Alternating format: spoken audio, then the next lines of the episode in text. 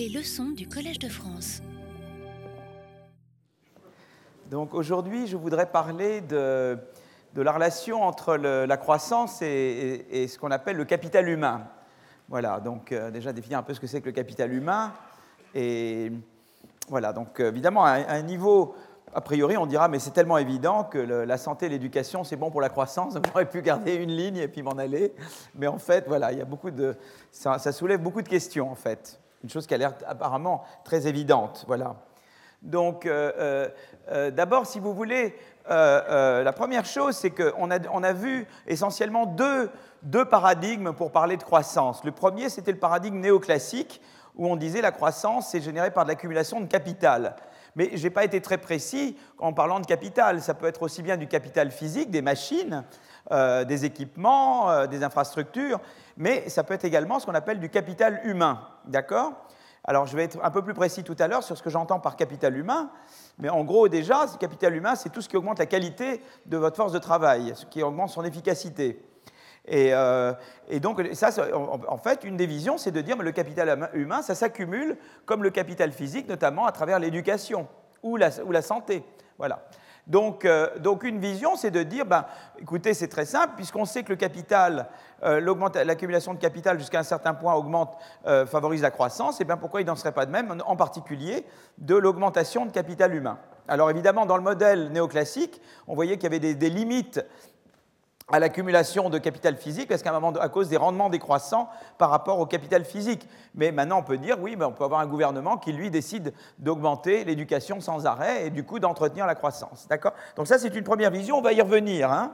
Mais déjà, vous pouvez subodorer que, bah, on dit, ben voilà, le modèle néoclassique, même si j'y crois pas complètement, euh, dans la mesure où l'accumulation de capital est certainement quelque chose qui augmente la croissance, ben, il a- pourquoi pas le capital humain il y a une autre vision, c'est qu'on a vu le modèle schumpeterien et on a dit dans le modèle schumpeterien, eh bien, euh, ça repose sur l'innovation et le progrès technique. Et, en particulier, évidemment, il y aura plus d'innovation quand, euh, euh, eh quand l'efficacité de la recherche-développement ou l'efficacité de tout ce qui donne l'innovation est plus grande. Ben, en particulier, si vous êtes dans un environnement où il y a de l'éducation, eh bien, ça augmente l'efficacité de l'innovation. Vous voyez ce que je veux dire? Je, je veux, Moi, je, je suis un, innovateur. Ben, si je suis dans un environnement, c'est pas pour rien que, que la Silicon Valley est à côté de Stanford, par exemple. Vous voyez, je veux dire, c'est parce qu'on sait qu'on a apporté de la main les, meilleurs cerveaux. Euh, euh, donc, si vous voulez, voilà. Donc, on peut dire, ben, voilà, on- je crois dans un monde avec des entrepreneurs qui génèrent de l'innovation. Eh bien, pour les générer de l'innovation, c'est bien d'avoir du capital humain. Je vais revenir en détail sur ces deux approches au- euh, en termes de relation entre la croissance et le capital humain. Mais enfin, déjà, dans ce qu'on a vu, c'est pas, je veux dire, voilà, c'est pas, c'est pas un scoop de dire l'éducation, c'est quand même, ça a quand même quelque chose à voir avec la croissance, d'accord? De deux façons, au moins de deux façons différentes. L'un parce que c'est un facteur de production qui s'accumule comme le capital physique s'accumule, et l'autre c'est de dire, eh ben, l'éducation aide à accroître l'efficacité de la, du progrès technique en fait, de, de, euh, de l'innovation. Euh, euh, y a, euh, par ailleurs, il y a un autre débat, alors qui a beaucoup choqué, que, que je vous avais parlé la dernière fois, du, débat sur les institutions. Euh, Acemoglu, Robinson notamment, avec les, les trois, hein, avec comment ils avaient montré leur, dit voilà pourquoi l'innovation, pourquoi les institutions c'est important plutôt que la géographie, etc. Il y a eu, disons, un certain nombre d'auteurs qui ont essayé de critiquer leurs travaux, et en particulier André Schleifer, qui était mon collègue à Harvard et des co-auteurs. Euh, et, eux, leur idée, c'est de dire en fait, euh, euh, ce que vous appelez institution, c'est essentiellement du capital humain. Et, d'ailleurs, on ne peut pas, dans vos, régressions statistiques, distinguer vraiment. alors, c'est vrai que c'est pas. ça s'applique. Vous vous souvenez que, le, et, et, et co-auteurs avaient utilisé l'exemple coréen. Euh, euh, euh, ensuite, avaient regardé l'idée d'utiliser la mortalité des colons comme instrument pour le développement institutionnel des pays. Ensuite, l'argument sur le, retour de roue, la roue qui tourne. Donc c'est vrai que quelque part, mais Schleifer et compagnie, eux, ils disent, ben voilà, finalement, ce que vous appelez institution, c'est capital humain. Je peux faire des régressions statistiques que vous avez faites avec la mortalité des colons. C'était un bon instrument pour, le, euh, le- la protection contre le risque d'expropriation, mais en fait, c'est un, aussi bon instrument euh, pour le développement, du, pour le la niveau de scolarisation. Et à ce moment-là, c'est ça qui est important. Et effectivement, si vous faites des régressions du niveau de PIB par tête des pays sur le niveau d'éducation que vous instrumentez par la mortalité des colons en, 1500, ça marche tout aussi bien que si vous faisiez une régression du PIB par tête sur le, risque d'expropriation instrumenté par la mortalité des colons. Donc c'est vrai qu'avec ce niveau de généralité-là, on peut effectivement moi, ma vision, c'est que les deux ont raison. C'est-à-dire que, à la fois, c'est bon d'avoir euh, euh, eh bien, une protection des droits de propriété et c'est bon d'avoir de l'éducation. Vous êtes dans un pays où tout le monde est analphabète, euh, les, perspectives de développement sont faibles. Et en gros, ils ont eu cette bagarre et, finalement, donc, si vous avez vous pouvez aller sur le site du, prix Nobel. Il y avait une conférence Nobel il y a trois ans et ils se crêpaient un peu le chignon, les deux, les deux enfin Semoglu et Schleifer. Voilà. Mais en gros, c'était. Mais en fait, si vous voulez, Schleifer et compagnie ont un point. Je pense que Semoglu n'aurait pas dû s'opposer, c'est de dire l'éducation c'est important et les deux sont importants. Et en fait, je pense qu'il y a complémentarité entre les deux. Je pense que l'éducation d'un côté et la protection des droits de propriété de l'autre sont des facteurs complémentaires dans le, processus de développement. Je pense que c'est idiot de vouloir mettre l'un contre l'autre. Et en fait, aucun des deux n'a eu l'idée de dire ben, mettons-les ensemble et regardons l'interaction entre l'un et l'autre. Et s'il l'avait fait, que ce que j'ai essayé de faire, j'ai vu tout de suite que eh l'un renforce l'autre, évidemment. Hein. Donc voilà. Mais c'est simplement pour vous motiver un petit peu, pour vous dire, voilà, l'éducation, c'est, voilà, mais qu'il y a eu déjà des débats, des débats pas triviaux, puisque le premier débat, c'est est-ce que l'éducation, c'est important parce que le capital humain est un facteur de production, et c'est donc l'augmentation de capital humain qui augmente la croissance, ou est-ce que c'est plutôt la vision schumpeterienne qui dit, eh bien, c'est le stock de capital humain qui est important, parce qu'un plus grand stock de capital humain veut dire une technologie de recherche-développement plus efficace et donc davantage de progrès techniques. Et vous voyez, ces deux visions un peu différentes, elles peuvent être complémentaires, mais c'est deux visions différentes, d'accord? Et on va voir que ce n'est pas trivial de savoir que c'est l'un ou l'autre. On va, on va revenir là-dessus. Et puis, le deuxième aspect, c'est de dire, je dis éducation, est-ce que finalement tout n'est pas de l'éducation est-ce qu'il y a autre chose que du capital humain dans les institutions? Ou bien est-ce qu'il y a différents aspects des institutions qui sont d'un côté l'éducation, de l'autre côté la protection des droits de propriété? Et donc ça, tout ça, c'est des gros débats. Les gens se sont bagarrés. Euh, euh, moi, je me rappelle, j'avais un étudiant, euh, Francesco Trebi, qui est, un, qui est remarquable, qui fait du travail remarquable sur le lobbying notamment, et qui est à maintenant UBC, qui est l'University of British Columbia à Vancouver. Et, et, Schleifer et moi, on était dans son comité de thèse, et il avait mis un de ses papiers était inspiré du papier d'Acemoglu, et Schleifer avait demandé qu'il retire le papier de sa thèse. Quoi. Donc il ne pouvait pas se blairer. Quoi. Je ne vais pas vous faire entrer dans toutes ces histoires-là. Euh, ça, c'est des histoires de Cambridge contre Cambridge, vous voyez, donc euh, c'est pas très. C'est un petit milieu. Hein. Bon, voilà. Bon, alors, alors qu'est-ce que le capital humain? Euh, Le capital humain, eh bien, c'est quoi? Alors, une, une, façon de voir, c'est de dire euh, c'est de dire eh bien, que c'est comme un euh, facteur de production, c'est-à-dire que c'est quelque chose qui augmente la qualité de vos forces de travail. Donc la, première approche, c'est de dire, eh bien, vous produisez de la output avec du capital, avec des machines, avec des hommes, d'accord? Et, euh, et, la production, elle dépend pas seulement de la quantité de travail, mais elle dépend de la qualité du travail. D'accord C'est important, il y a des gens voilà, qui sont euh, donc, euh, donc, euh, et la qualité du travail, on sait qu'elle augmente au cours du temps, c'est-à-dire que ben, le niveau d'éducation, il a augmenté. Ce n'est pas juste qu'il y a plus de monde qui produit, c'est que la qualité du travail a augmenté. Et, c'est la qualité du travail, quelque part, que l'on appelle le capital humain. C'est quelque part, c'est comme si on pouvait séparer dans votre force de travail ce qui est vraiment le, travail à l'état pur. En anglais, on dirait raw labor, raw R-A-Y, pour, euh, voyez, euh, comme des matières premières, raw material. C'est la matière première de travail, si vous voulez. Et par-dessus, on a notre éducation. C'est un peu comme si nous étions des enfants sauvages donc les enfants sauvages, cette partie-là, c'est la force physique ou n'importe quoi, ça c'est la force de travail. Et par-dessus, vous avez acquis des connaissances, et ça c'est le capital humain. C'est une manière, je schématise à l'excès. Hein. Euh, euh, donc tout comme le capital physique, le capital humain est productif. Il produit évidemment. Euh, il, est produit lui-même par l'éducation notamment, mais on verra aussi par la santé, hein, et par, la formation professionnelle, par beaucoup de choses. Hein il se déprécie au cours du temps, c'est-à-dire que euh, eh bien, votre savoir devient obsolète. Hein, c'est important de se réactualiser. Moi, je crois beaucoup dans des systèmes éducatifs, d'ailleurs, où les profs retournent à l'école régulièrement, ce que font les Finlandais très bien. Euh, euh, d'ailleurs, moi, si je deviens obsolète, dites-le moi. Euh, et, rapporte, et puis ça rapporte évidemment sous forme notamment d'un salaire plus élevé pour l'individu. C'est-à-dire qu'évidemment, les gens s'éduquent parce que, d'abord parce qu'ils aiment ça, je pense, et puis parce qu'ils se disent, si j'ai un niveau d'éducation plus élevé, eh bien, j'ai euh, davantage de chances de trouver un bon emploi, bien rémunéré, etc. D'accord? Donc, euh, donc, si vous voulez, ça c'est bon, voilà, ça c'est pas en disant ça, c'est des choses très évidentes. Mais alors, il y a deux leviers en particulier importants d'augmentation du capital humain. Il y a l'éducation d'un côté et la santé de l'autre. Je vais surtout parler d'éducation, mais je vais parler un peu de santé à la fin, d'accord? Et surtout, certainement, je ne ferai pas justice au sujet de la santé, qui est un énorme sujet en lui-même. D'ailleurs, on, on, a dans l'idée d'organiser un colloque ici au collège, ça ne serait pas pour juin 2016, mais plutôt juin 2017, sur santé, innovation et croissance. Donc voilà, mais ça, c'est dans les plans. Euh, mais je parlerai un tout petit peu de santé, beaucoup d'éducation. Euh, euh, alors là, je voulais d'abord m'excuser parce que les tableaux que j'ai faits, c'est le tableau le mieux, celui-là, parce qu'il est droit. Vous allez voir que les autres tableaux sont un peu comme dans Astérix et Cléopâtre, ils sont un peu penchés. J'espère que ça ne vous embête pas trop, mais on voit quand même ce qui se passe. Hein. Je vais les remettre droits pour quand je mettrai les, transparences sur le site, je vais quand même les remettre droits. Mais là, j'ai eu un petit peu, je ne sais pas ce qui s'est passé, j'allais voir l'oculiste.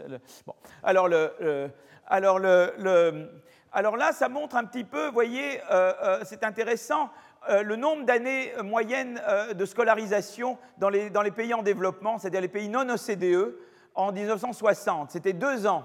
Et maintenant, en 2000, c'est 50. Quand même une, plus que doublé. Hein.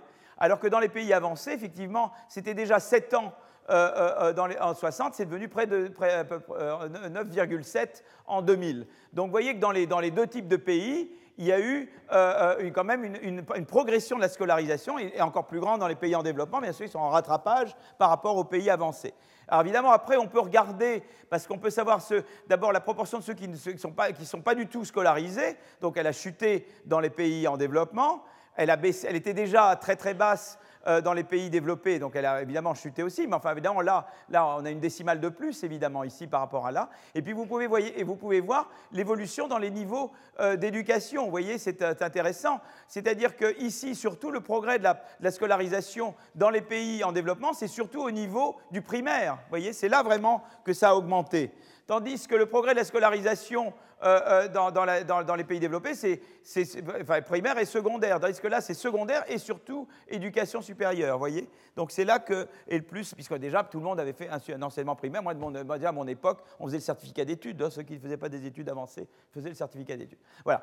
C'est intéressant de voir un petit peu comment les choses ont évolué. D'ailleurs, aux États-Unis aussi, c'est intéressant parce que vous voyez quand même qu'il y a un progrès de l'éducation primaire, bon, un peu comme ailleurs, mais très important aussi l'éducation secondaire quand même, vous voyez, qui n'était pas tellement répandu, même des gens, même en 60. Vous voyez, c'est pas grand-chose de dire qu'il y avait 31% euh, euh, seulement, vous voyez, aux États-Unis et 20% euh, qui avaient terminé le lycée. Mais vous savez que par exemple au Portugal, qui est un pays dans l'Union européenne, il y a très peu de gens qui terminent l'éducation secondaire. c'est intéressant, bon, peut-être ça a changé, mais... Euh, et, aux États-Unis, vraiment, la grande là, il y a une progression gigantesque en, termes d'éducation supérieure, secondaire et supérieure. C'est vraiment là que ça s'est passé. Donc, les États-Unis, c'est ce que vous voyez au niveau des pays avancés, mais encore plus, renforcé, encore plus fort. C'est intéressant de voir un peu les évolutions. Hein. Ah là là, Comment mesurer le capital humain et son rendement? Alors là, là, il y a un problème. Là, je vais vous demander d'être un peu, je suis sûr que je vais entendre tousser beaucoup parce que c'est un petit peu dur ce que je vais faire là. Mais je promets que je vais le faire de manière, de manière simple. Hein. D'accord? Donc, comment vous mesurez le capital humain et son rendement? À la différence du capital physique, le capital humain est attaché à une personne et à sa force de travail. Comme je disais tout à l'heure, raw labor. Et quelque part, l'idée, c'est de séparer les deux. D'accord? Comment vous mesurez l'un, comment vous mesurez l'autre? Alors il y a une approche qui est ce que j'appelle l'approche de minserienne, du nom d'un économiste qui s'appelle Mincer, par les niveaux de salaire. C'est-à-dire en gros, eh bien, vous avez un niveau plus élevé si vous pouvez obtenir un niveau de salaire plus élevé. Et comment on peut savoir ça à chaque niveau d'éducation? Eh bien, l'idée, c'est la suivante. Donc, c'est là qu'il faut vous accrocher un petit peu. D'ailleurs, vous avez vu, là, j'ai fait des typos, j'ai mis des une avec deux N. Là, tout ça, je vais corriger. Évidemment, les accents sont totalement absents. Tout ça va être corrigé, hein, je vous promets. Euh, euh, on mesure le rendement d'une année supplémentaire d'éducation par son effet marginal sur le salaire individuel. C'est-à-dire que vous dites, moi maintenant, vous êtes dans un monde, chez Mincer, vous êtes dans un monde parfaitement concurrentiel et vous, pouvez choisir, est-ce que je fais une année d'études en plus ou est-ce que je vais sur le marché du travail maintenant?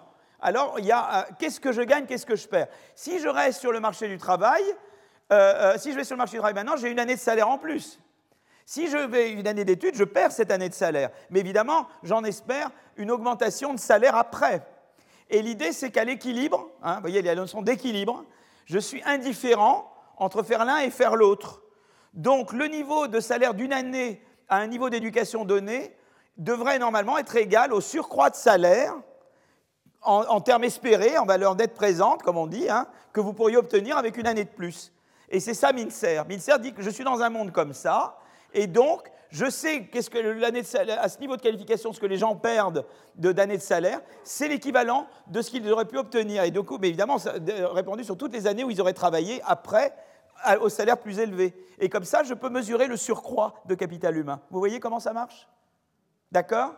Alors, sous l'hypothèse que l'individu est indifférent à la marge entre une année supplémentaire d'éducation et accepter un travail tout de suite au niveau de qualification déjà atteint, on peut comme ça évaluer l'augmentation de salaire qu'on pourrait obtenir avec une année d'éducation plus pour chaque niveau d'éducation. Voyez? Alors par exemple, autrement dit, alors ce qu'on appelle le coût d'opportunité, c'est une notion importante qu'il faut que vous appreniez. Il y, a, il y, a, le coût de quelque chose, mais il y a le coût d'opportunité. Qu'est-ce que c'est qu'un coût d'opportunité?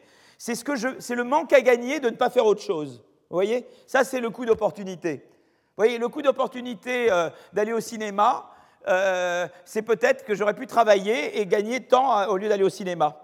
Peut-être le, le, billet du cinéma m'a coûté 10, 10, 10 euros, mais peut-être que je pouvais gagner 100, je pouvais gagner 100 euros en, allant, en allant travailler au lieu d'aller au cinéma. Donc le coût d'opportunité, c'est 110. C'est les 10 euros que j'ai payés au cinéma, plus les 100 que je n'ai pas gagnés en allant. Hein. c'est très important cette notion de coût d'opportunité. Voilà. En économie, c'est très important. Mesurer comme ça. souvent, les gens ne raisonnent pas comme ça. Par exemple, les taxis, s'ils raisonnaient en termes de coût d'opportunité, eh bien, ils, auraient réagi différemment aux propositions de la commission Attali, par exemple. Je sans vouloir dire que c'était tout génial. Euh, euh, quand on leur disait deux licences contre une licence, il fallait qu'ils se disent, si on n'accepte pas ça, on va se faire encore beaucoup plus, euh, on perdra beaucoup plus plus tard. Et ils ont raisonné en termes de coût et pas en termes de coût d'opportunité. C'est-à-dire qu'ils n'ont pas évalué qu'est-ce qui se passe si je ne le fais pas. Quoi. Voyez, c'est très important de, raisonner en termes de coût d'opportunité. Voilà. Euh, euh, donc le coût d'opportunité de l'année d'études supplémentaires est égal à la perte de revenus salarial si on retarde d'un an l'entrée sur le marché du travail. Si les individus arbitrent correctement, cette perte de salaire doit être exactement égale au surcroît de salaire obtenu grâce à l'année d'études supplémentaires. D'accord? Alors là, on voit, vous voyez, on représente là comment ça marche? C'est-à-dire qu'on voit l'augmentation de salaire, vous voyez, quand on est, ça c'est le primaire, ça c'est le primaire, ça c'est le secondaire et ça c'est le tertiaire. vous voyez, le primaire, passant de pas du tout d'éducation, on augmente très vite son salaire avec chaque année de primaire en plus, parce qu'on apprend à lire, à compter, le truc de base. Et puis après, un petit peu moins secondaire, un petit peu moins. Mais enfin, c'est quand même fort. Mais c'est intéressant qu'en général, on a ces pentes comme ça, vous voyez, qui sont euh, euh, un peu moins. Donc une année, une, chaque année de primaire en plus, c'est beaucoup, beaucoup, beaucoup plus. Quoi. Et puis secondaire, c'est plus, mais un peu moins. Et puis après, voilà. Et on, peut mesurer comme ça. Par exemple, avec, avec ça, vous, savez que ça, la valeur de cette. Euh, la valeur de ça, c'est 1,1.34, la, la, la première pente, et la deuxième, c'est 1.101. Donc si on sait ça, on dit voilà, de 0 à 4 ans, chaque année en plus, c'est 1,3 fois ce que j'avais avant. Vous voyez ce que je veux dire? Et puis là, c'est seulement 1,1. Alors on dit maintenant, supposons qu'il y ait quelqu'un qui a fait 5 années d'études, vous voyez, par rapport à quelqu'un qui n'a pas fait d'études. Quelqu'un qui n'a pas fait d'études, il a, disons, 1 mais on le, normalise, on met son salaire au niveau 1. Et on dit quel serait le salaire de quelqu'un qui a fait 5 ans d'études. Alors comment je calcule Quel est le surcroît de, capital humain Eh bien je sais qu'il a 1,134 à, la, puissance 4, puisqu'il a fait 4, hein, il a composé, j'ai une année plus, et une année sur une année sur une année sur une année, hein. et puis il a fait en plus une année de secondaire. Donc en gros, il arrive à 1,82. Et, ce, qui est, récompensé par ce qui récompense le travail à l'état pur, le raw labor, c'est 1. Donc le total, c'est 1,82. Sur les 1,82, c'est 1 de, raw labor et 0,82, ça a été son, son, capital humain accumulé. Et donc on dit quel est son capital humain? Eh bien son capital humain, c'est 0,82 divisé par le total, c'est 45%. Donc ce monsieur qui a fait 5 ans d'études, eh bien 45% euh, de son salaire est attribuable au capital humain et 55% est attribuable à sa force physique de travail. Vous voyez ce que je veux dire? C'est comme ça qu'on calcule, euh, avec la méthode minsérienne, hein, le, capital humain. Je ne veux pas vous embêter avec ça. Mais alors ce qui est intéressant, c'est qu'on peut regarder, on peut comparer entre les deux figures qui viennent, entre les pays développés et les pays pas développés. Et là, euh, je regarde le pourcentage de, force. D'abord, il y a des gens qui sont totalement illettrés. Tous les gens qui sont là n'ont jamais fait plus qu'une année. Ensuite, il y a les gens qui ont fait euh, voyez, ensuite les gens font une année, deux années, trois années, et vous voyez, les, ça c'est le, pourcentage de la force de travail. Donc il y a une grosse partie, ça c'est pour les pays, euh, les pays en voie de développement. Donc les pays en voie de développement, il y a beaucoup de gens qui, sont, qui touchent un, et puis il y en a quelques-uns qui ont fait juste une année de primaire, deux années, etc. Et il y en a très très peu qui ont été au-delà de quatre ans. Vous voyez ce que je veux dire? Et on voit comme ça l'échelle, et on voit comme ça qu'est-ce qui se répartit. Ça, c'est le, paiement total à la, force de travail pure, et tout ça, c'est du capital humain quand vous, quand agrégez entre tous les individus. Ça, c'est pour un pays en développement. Le pays développé, vous voyez que ça va dans. Vous voyez, c'est la même chose, mais ça, ça se déporte vers la gauche. C'est-à-dire que pour le pays développé, vous avez pratiquement personne qui n'a pas fait d'éducation primaire, et l'escalier commence bien avant. Vous voyez? Et c'est comme ça qu'on voit qu'il y a une beaucoup plus grosse fraction de gens, en fait, dans les pays développés, c'est 65% qui payent le capital humain contre 35% qui payent le raw labor, tandis que dans les pays en développement, c'est 49% qui est en capital humain et 51% qui est en raw labor. Et vous voyez un petit peu comment on distingue les pays développés et les pays moins développés. Vous êtes très, vous êtes, euh, c'est le plus dur qu'on fera, je crois, dans tout ce cours.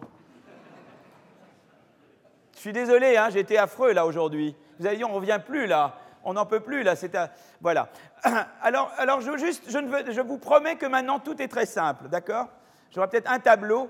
Euh, euh, donc la chose importante, c'est qu'on mesure le capital humain comme ça par les salaires. Alors évidemment, euh, on peut dire, est-ce que c'est une approche valide? Et pour qu'elle soit valide, il faut d'abord qu'on soit dans un monde de concurrence parfaite, c'est-à-dire où les gens vraiment choisissent, sont indifférents et, leur choix et, ce qu'ils font ne détermine pas les prix. Les prix sont donnés. Quelque part, on est dans un monde où les prix sont donnés indépendamment de moi, et moi, ce que je décide de faire n'influe pas sur les prix et les salaires. Donc c'est un monde concurrentiel. Mais vous savez qu'il y a des fois des gens, dans des circonstances, je suis le seul employé. Dans ce cas-là, j'influence ce qui se passe. le fait d'aller ou pas sur le marché influence le prix. Donc là, on est dans un monde où les individus n'influencent pas. Bon, c'est des mondes de, concurrence parfaite, ce qui n'existe pas, bien évidemment. On est souvent dans des situations de marchandage, notamment dans des situations où il y a des employeurs, un syndicat d'employeurs, un syndicat d'employés. On est typiquement en situation, ce qu'on appelle de monopole bilatéral. On n'est pas en situation de marché concurrentiel. Donc déjà, c'est un monde irréaliste, déjà, quelque part. D'accord? Et puis, par ailleurs, il y a un problème beaucoup plus important, qui est le suivant est-ce qu'une année supplémentaire euh, d'études supplémentaires, ça, reflète plus de formation ou ça reflète le talent de l'individu? Parce qu'en fait, qu'est-ce qui se passe? Il y a des gens plus ou moins, plus ou moins talentueux, ou il y a des gens plus ou moins doués, d'accord? Quelqu'un de plus doué, l'école, elle fait deux choses. L'école, et ça c'est un truc très important, l'école, elle a deux fonctions au moins. Une, c'est de formation, et l'autre, c'est de sélection. Donc, si vous voulez, euh, l'école sélectionne. Alors, il se peut très bien qu'on soit dans un monde où simplement on voit qu'il y a des gens plus doués, comme ils sont bons, on les garde plus longtemps. Mais le fait qu'ils gagnent plus, ce n'est pas parce qu'ils ont appris quoi que ce soit, c'est simplement parce que le fait qu'ils soient bons font qu'ils vont faire de meilleurs travail et qu'en même temps, ils, ils restent plus longtemps à l'école. Comment on peut être sûr que ce n'est pas ça simplement qui est reflété, plutôt que vraiment une formation qui est reçue? Et donc ça, c'est une des difficultés de l'approche ministérielle, c'est qu'elle peut pas vraiment, elle suppose qu'il n'y a pas vraiment l'élément sélection, d'accord, qui est très important. Voyez? Donc ça, c'est la deuxième chose. L'autre, euh, dans l'école, forme et sélectionne tout à la fois. Voyez? Donc ça, c'est un, des problèmes avec l'approche ministérienne. Et l'autre, et ce qui me paraît le plus grave avec l'approche ministérienne, c'est qu'elle ne prend pas en compte les externalités générées par l'éducation. Par exemple, quand vous décidez d'aller sur le marché euh, à l'école, c'est bon pour votre salaire, mais c'est bon aussi pour les gens qui sont avec vous. Vous allez apporter du savoir aux gens avec qui vous travaillez. Vous voyez, quand vous travaillez avec des gens, vous interagissez, beaucoup de gens apprennent à, travers les autres sur le lieu de travail. En fait, on apprend un peu à l'école, mais on apprend beaucoup sur le lieu de travail en interagissant avec des gens qui en savent plus que vous, qui vous apprennent leur savoir-faire, leur connaissance, etc. Donc ça, euh, l'approche ministérielle, elle ne prend pas ça en compte du tout. D'accord? Deuxièmement, il y a l'externalité entre les parents et les enfants. On sait, il y a eu des études qui ont été faites qui montrent que beaucoup de l'éducation, ça passe par les parents en fait, on sait que le, savoir parental, c'est très important. C'est pour ça que moi, personnellement, je suis très opposé personnellement au fait que ce soit les parents qui choisissent les écoles euh, trop tôt, parce que les parents qui sont cultivés, ils savent très bien où mettre leurs enfants, et les parents qui ont un, faible niveau d'éducation n'ont aucune idée de comment mettre leurs enfants. Ils peuvent choisir que là, on fait euh, telle matière qui les amuse, etc. Et par exemple, la Suède, qui avait un système beaucoup très comme la Finlande, a décidé de mettre le libre choix par les parents des écoles, et les résultats sur le PISA ont été catastrophiques. Parce qu'évidemment, les gens de, de milieux éduqués savaient très bien où mettre leurs enfants, et les autres n'avaient aucune idée où mettre leurs enfants. Et donc, euh, donc je, et en fait, d'une manière plus générale, c'est très important. Par exemple, les savoirs, moi je suis très, c'est pour ça que je suis très euh, personnellement euh, conservateur en termes de savoir appris à l'école, parce que si j'apprends à un enfant en cinquième qui ne sait pas lire, écrire et compter convenablement le développement durable, qui est quelque chose dans lequel je crois beaucoup, ça, c'est très bien quand on est une famille aisée, parce que les maths et le calcul et l'orthographe, on peut faire ça avec papa, maman, mais dans des, des, milieux, défavorisés, euh, eh bien, ils ne feront pas ça à l'école. voyez Donc, euh, donc euh, c'est très important d'inculquer les savoirs de base à tout le monde parce que c'est là que se forme l'inégalité avant tout. Euh, euh, donc l'externalité intergénérationnelle. il y a eu beaucoup d'études qui montrent que l'importance de l'éducation des parents dans la performance des enfants. Et en fait, la France est un des pays où la performance, je crois que c'est le pays de l'OCDE, où la performance des enfants en PISA est le plus corrélé avec le, milieu, le milieu social d'où vient, euh, l'enfant. Donc c'est quelque chose d'important, les externalités intergénérationnelles. Et enfin, il y a les externalités auxquelles je pense beaucoup, c'est qui sont à travers l'innovation et le progrès technique, c'est exactement ce qu'on va y arriver tout à l'heure, c'est de dire, eh bien, quand j'ai un niveau d'éducation plus élevé, ça, va contribuer euh, à la vitesse d'innovation dans le pays. Et évidemment, chaque nouvelle innovation, c'est du savoir qui est transmis aux générations futures les chercheurs futurs vont s'appuyer, puisque vous savez, quand vous faites une innovation, vous faites un brevet, et dans le brevet, vous devez disclose, vous devez dire ce qu'il y a dans le brevet. Et, donc, euh, et ça, c'est du savoir qui est disponible pour tout le monde, en principe. Euh, euh, et donc, si vous voulez, ça, c'est quelque chose qui n'est pas internalisé. Et c'est très important, cette histoire d'externalité. Je vais vous expliquer pourquoi. Parce qu'en en fait, euh, il y a des gens qui ont utilisé l'approche minsérienne, c'est pour ça que je vous ai embêté avec l'approche minsérienne, et qui ont été racontés des bêtises, et qui ont été même dangereux parce qu'ils ont donné des mauvais conseils à des pays. Vous voyez, c'est surtout, vous voyez, moi je disais beaucoup comme John Robinson, pourquoi je suis économiste? C'est pour vous mettre en garde contre les économistes. Moi, d'abord, évidemment, hein. soyez toujours méfiants à mon égard, mais euh, euh, vous mettre en garde contre tous les économistes.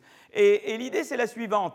Que font Osman Rodrigue Velasco? Ce sont des gens très, très sympathiques. Très sympa. Lui, du Venezuela. Euh, Danny Rodrigue, il est turco-américain. Et Velasco, il est chilien. Il a été ministre des Finances de, Michel Bachelet. Euh, euh, bon, ben, c'est des gens très, très sympas et tout et tout. Bon, ils ont fait un truc qui s'appelle diagnostic de croissance. Donc d'abord, ils ont dit, je vous en avais un petit peu parlé de, de leur... De, ils ont dit d'abord le Washington Consensus. Vous vous souvenez quand j'avais parlé du, du consensus de Washington Ils ont dit d'abord une remarque très juste qui était de dire euh, euh, on ne peut pas simplement dire privatiser, libéraliser et euh, stabiliser. Il y a des pays différents. On voit que les pays d'Asie ont, eu des taux de croissance élevés sans exactement suivre les recommandations du consensus de Washington.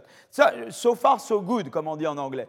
Mais alors après, ils sont allés donner des conseils. Ils ont dit, ben voilà, pour savoir quels conseils donner à tel pays en matière de politique de croissance, je vais essayer de voir quelles sont les contraintes sur la croissance.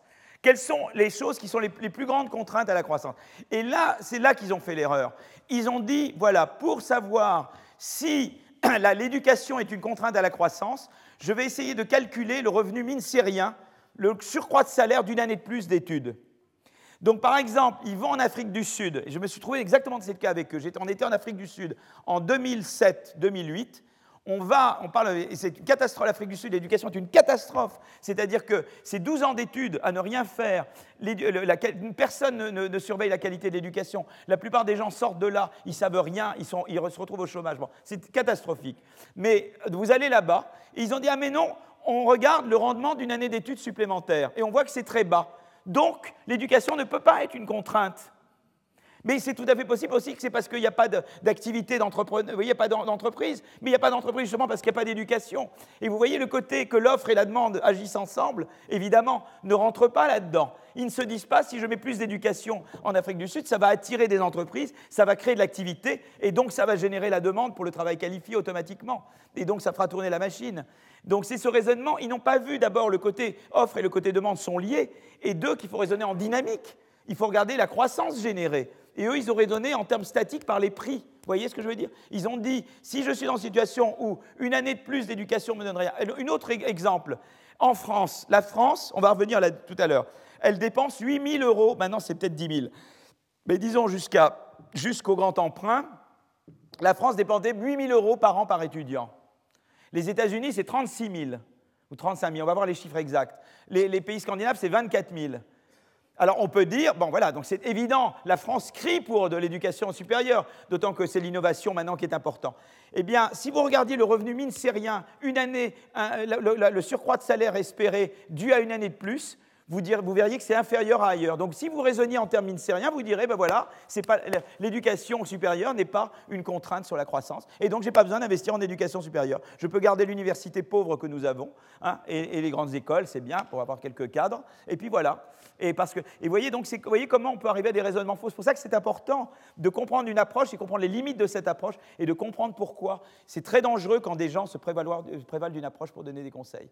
Oui. Et un autre exemple sur l'approche ministérielle, mais c'est un peu le même exemple, mais ce n'est pas sur l'éducation. Ils disent le capital, c'est très simple. Est-ce que l'investissement et le capital, c'est une contrainte sur la croissance? Alors, si on va dans un pays et on voit que le taux d'intérêt est faible, on dit le capital, c'est comme ça qu'il résonne, le capital n'est pas, l'investissement n'est pas une contrainte sur la croissance. Mais on peut tout à fait avoir un taux d'intérêt faible parce que personne n'a les moyens euh, d'emprunter. D'accord? Et donc, il y, a, un excès d'offres de, de fonds. On peut être tout à fait dans un pays où tout le monde a des contraintes de crédit, du coup, le capital est surabondant, euh, veut dire les crédits est surabondant, mais ça ne veut pas dire qu'il ne faut pas investir. Vous voyez ce que je veux dire? Eh bien, à nouveau, ils ont fait cette même erreur. Ils ont considéré que dans tous les pays où les taux d'intérêt étaient faibles, c'était que l'investissement n'était pas une contrainte euh, sur la croissance. Je, simplement, je voulais vous, appeler ça parce que ça a été des gros débats, ça, vous voyez, euh, qui ne sont pas triviaux. Voilà. Euh, donc maintenant, vous pouvez répondre à Velasco, qui sont des gens par ailleurs très sympas. Ils ont tous été ministres, hein, sauf Rodrigue. Lui, il a été ministre des Finances, et lui, il a été ministre au Venezuela avant Chavez, ça a amené Chavez, mais bon, c'est pas pas de sa faute entièrement. Euh, euh, et Velasco, bon, il a, non, non, lui, il n'a pas, mais il est très Ils sont très sympas, pareil, je les aime beaucoup, beaucoup, mais on a ce gros débat, voilà. Vous verrez qu'à chaque fois, j'arrête pas de dire je les aime, je les aime, je les aime, et je me bagarre avec eux. Mais enfin, c'est des bagarres très. On s'insulte pas, hein, on s'envoie pas des cendriers au visage ni rien. Voilà. Euh, alors, je, là, alors, je suis désolé, ne regardez pas les équations, simplement mon body language. Hein. J'essaie de représenter des équations avec le body language, comme on dit.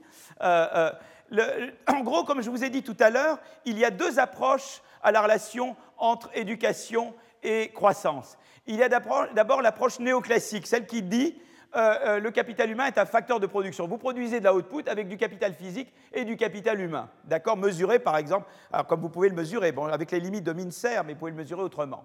Et alors, si je crois ça, tout ce qu'il y a à dire là, c'est que l'augmentation de Y vient de l'augmentation de H. Vous voyez? C'est ça, quand vous croyez dans cette hypothèse-là, ça veut dire que l'augmentation, la croissance de la output, du PIB provient de l'augmentation des facteurs, notamment du travail. Donc là, on dit, si je crois dans cette relation, je vais regarder la relation entre l'augmentation d'output et l'augmentation de capital humain, pas le niveau de capital humain. Alors pour le moment, ça peut vous paraître totalement euh, pas intéressant. Vous allez voir qu'il y a des gros contresens. Et là, au niveau, j'ai une autre, autre bagarre avec Acemoglu. C'était ma seule grosse bagarre avec Acemoglu. c'est un truc tellement évident qu'il n'a pas vu. Quoi. Voilà. Bon, donc, mais vous voyez, c'est des trucs tout bêtes, mais vous comprendrez mieux. Vous comprenez, vous suivez Est-ce qu'il y a des mains Levez des mains quand vous ne comprenez pas, puisque vous n'avez pas le droit. C'est très. D'habitude, j'avais toujours des gens qui me, disaient non, arrêtez. Et là, ici, je sais que je dois. Euh, voilà. Donc, ça, c'est la première approche. Alors, évidemment, cette approche, elle est très vraie, parce que vous voyez ici, par exemple, euh, entre pays, là, c'est en, en 2005. Hein, euh, vous regardez d'un côté le PIB par tête de différents pays et, le nombre d'années en moyenne à l'école. Et vous voyez que ceux qui... Pardon, je suis désolé de vous pointer, le, je n'ai pas du tout mon but. Euh, vous voyez que, le, vous voyez que, le, que, en général, il y a une relation effectivement croissante entre le niveau de PIB et le niveau d'éducation. Donc, il y a du vrai là-dedans. Vous voyez, je veux dire, c'est vrai, quoi. Le niveau Y est corrélé positivement à H. D'accord? OK? Donc, il y a du vrai là-dedans. Euh, euh, euh, mais maintenant, le problème, c'est que ça, ça peut refléter une causalité inverse. Ça peut être parce que je suis plus riche que je peux m'offrir davantage d'écoles. Vous voyez, c'est pas. Là, j'ai donné une corrélation, je n'ai pas parlé de causalité. D'accord? Toujours avoir à l'esprit mes instruments. Et toute la question, c'est comment on peut instrumenter pour l'éducation. Pour le moment, ça, on voit qu'il y a une corrélation. D'accord? Mais ce qui est intéressant également, c'est que ce n'est pas seulement le PIB par tête qui est corrélé avec le, le nombre d'années à l'école, mais c'est que le PIB par tête est corrélé avec la qualité, la qualité des, tests. Ça, c'est les gens PISA, si vous voulez. Vous regardez les tests PISA et vous voyez qu'il y a une corrélation positive entre le PIB par tête et la qualité de l'éducation. Donc ça, c'est très intéressant si cette notion de... Ce pas juste la quantité qui compte, c'est la qualité qui compte. voyez Ça, c'est une notion très importante. Voilà. Donc ça, c'est la première approche. C'est l'approche qui dit, eh ben, le capital humain, c'est un facteur de production, c'est son augmentation qui crée de la croissance. Et il y a de la vérité là-dedans, d'accord? Mais la vérité, elle n'est pas unique. Il y a l'autre approche qui est l'approche schumpeterienne. Alors en fait, c'est très intéressant parce que euh, quand on applique l'approche schumpeterienne à l'éducation, eh bien, on retrouve des gens avant vous. Et, moi, avant moi, il y avait Phelps. D'ailleurs, Phelps est venu à la leçon inaugurale, il était là, il est venu spécialement de New York, qui était très sympa. Euh, et il a travaillé avec quelqu'un qui s'appelle Nelson, qui avait travaillé aussi beaucoup avec un type qui s'appelait Winters sur la théorie évolutionniste des firmes et de la croissance. C'est des gens très intéressants. Phelps, c'est un, géant, euh, Phelps. Hein. il a fait énormément de choses. Euh, c'est un nom qui revient tout le temps. Et, eux, ce qu'ils ont dit, c'est de dire voilà, eh bien, on produit de la output avec du capital et et ça c'est la productivité du capital, mais la productivité du capital, elle augmente d'autant plus vite qu'il y a plus de H. Vous voyez, l'idée c'est que, en gros, dans leur approche à eux, mais je vous le dis en mots, hein, oubliez les équations, en gros, vous êtes à un certain niveau A et vous devez rattraper la frontière technologique. Ils appellent ça the best practice. C'est très beau comme nom, la meilleure pratique. Hein, ils disent, voilà, vous êtes derrière la best practice et vous devez rattraper la best practice. Et la question, c'est de savoir à quelle vitesse vous le faites. Et eh bien leur idée, c'est de dire, plus on est éduqué, plus on, est... Ben, pourquoi les Chinois sont tellement bons? Parce qu'ils sont plus éduqués que d'autres pays similaires. Hein. Ils sont plus éduqués que les Indiens notamment. Ben, c'est sûr que ça ne nuit pas au rattrapage de la Chine, c'est évident. Hein. Plus, on est, cultivé, plus on absorbe le savoir qui vient d'ailleurs. Hein. Et, là où ils sont géniaux les Chinois, c'est qu'ils vous font du reverse engineering. Vous leur donnez un TGV, ils ne vous en demandent pas un deuxième, ils, les font tous après. Ils savent comment, ils démontent le TGV et ils refont le truc. C'est parce qu'ils savent, ils ont été à l'école, etc. Donc, euh, euh, donc si vous voulez, euh, ça c'est le H, vous voyez et ça, c'est très vrai. Et donc, mais ce qui est intéressant, c'est que quand on croit dans cette approche-là, l'augmentation de Y, elle dépend du niveau de capital humain. Ce n'est pas tant la, la croissance, c'est le niveau de capital humain. Plus vous avez un niveau de capital humain élevé, plus votre taux de croissance est élevé. Alors pour le moment, vous pensez que ce n'est pas important, mais vous allez voir que tout à l'heure, ça va devenir très important. Voilà. Et les deux sont importants. En fait, ce qui est intéressant, c'est qu'il y a eu deux économistes, Alan Kruger, qui est un formidable économiste du travail, qui est à Princeton, mais qui a été aussi un conseiller très proche d'Obama, hein, et Lindahl, qui est un Suédois. Ils ont fait un article dans le Journal of Economic Literature en 2001 où ils ont montré que les deux étaient importants. C'est-à-dire qu'en fait, et et l'approche néoclassique et le truc euh, et Schumpeterienne ont raison, c'est-à-dire que la croissance, elle est à la fois générée par l'augmentation de capital humain et par le niveau du capital humain. En gros, voilà. Donc les deux, les deux ont raison. Alors pourquoi maintenant euh, euh, Phelps a raison en partie? Parce que Phelps a raison en partie. Pourquoi la vision néoclassique n'est pas la bonne entièrement? Je vais vous faire deux, deux, démonstrations. Et la démonstration de néoclassique, elle est, elle est vraie en partie pour la, raison, pour la raison suivante c'est que, si vous voulez, euh, euh, euh, parce que, en fait, regardez par exemple la Révolution verte. Est-ce que vous savez ce que c'est que la Révolution verte? La Révolution verte, c'est qu'on a, on a, trouvé des moyens de produire. Vous savez qu'il y avait énormément de famine en Inde et dans d'autres pays.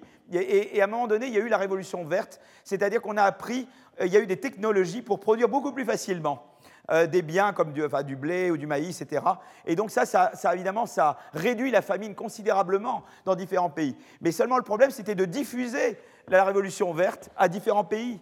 Et, c'est évident que, eh bien là, euh, évidemment, quand vous avez, considérons qu'il y ait deux pays.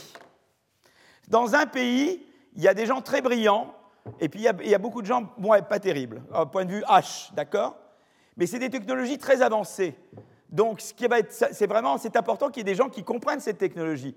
Donc, le pays qui aura quelques personnes très brillantes et, des gens pas va, va probablement, au début au moins, être capable de davantage euh, diffuser cette technologie. C'est une technologie dont on parle. Hein.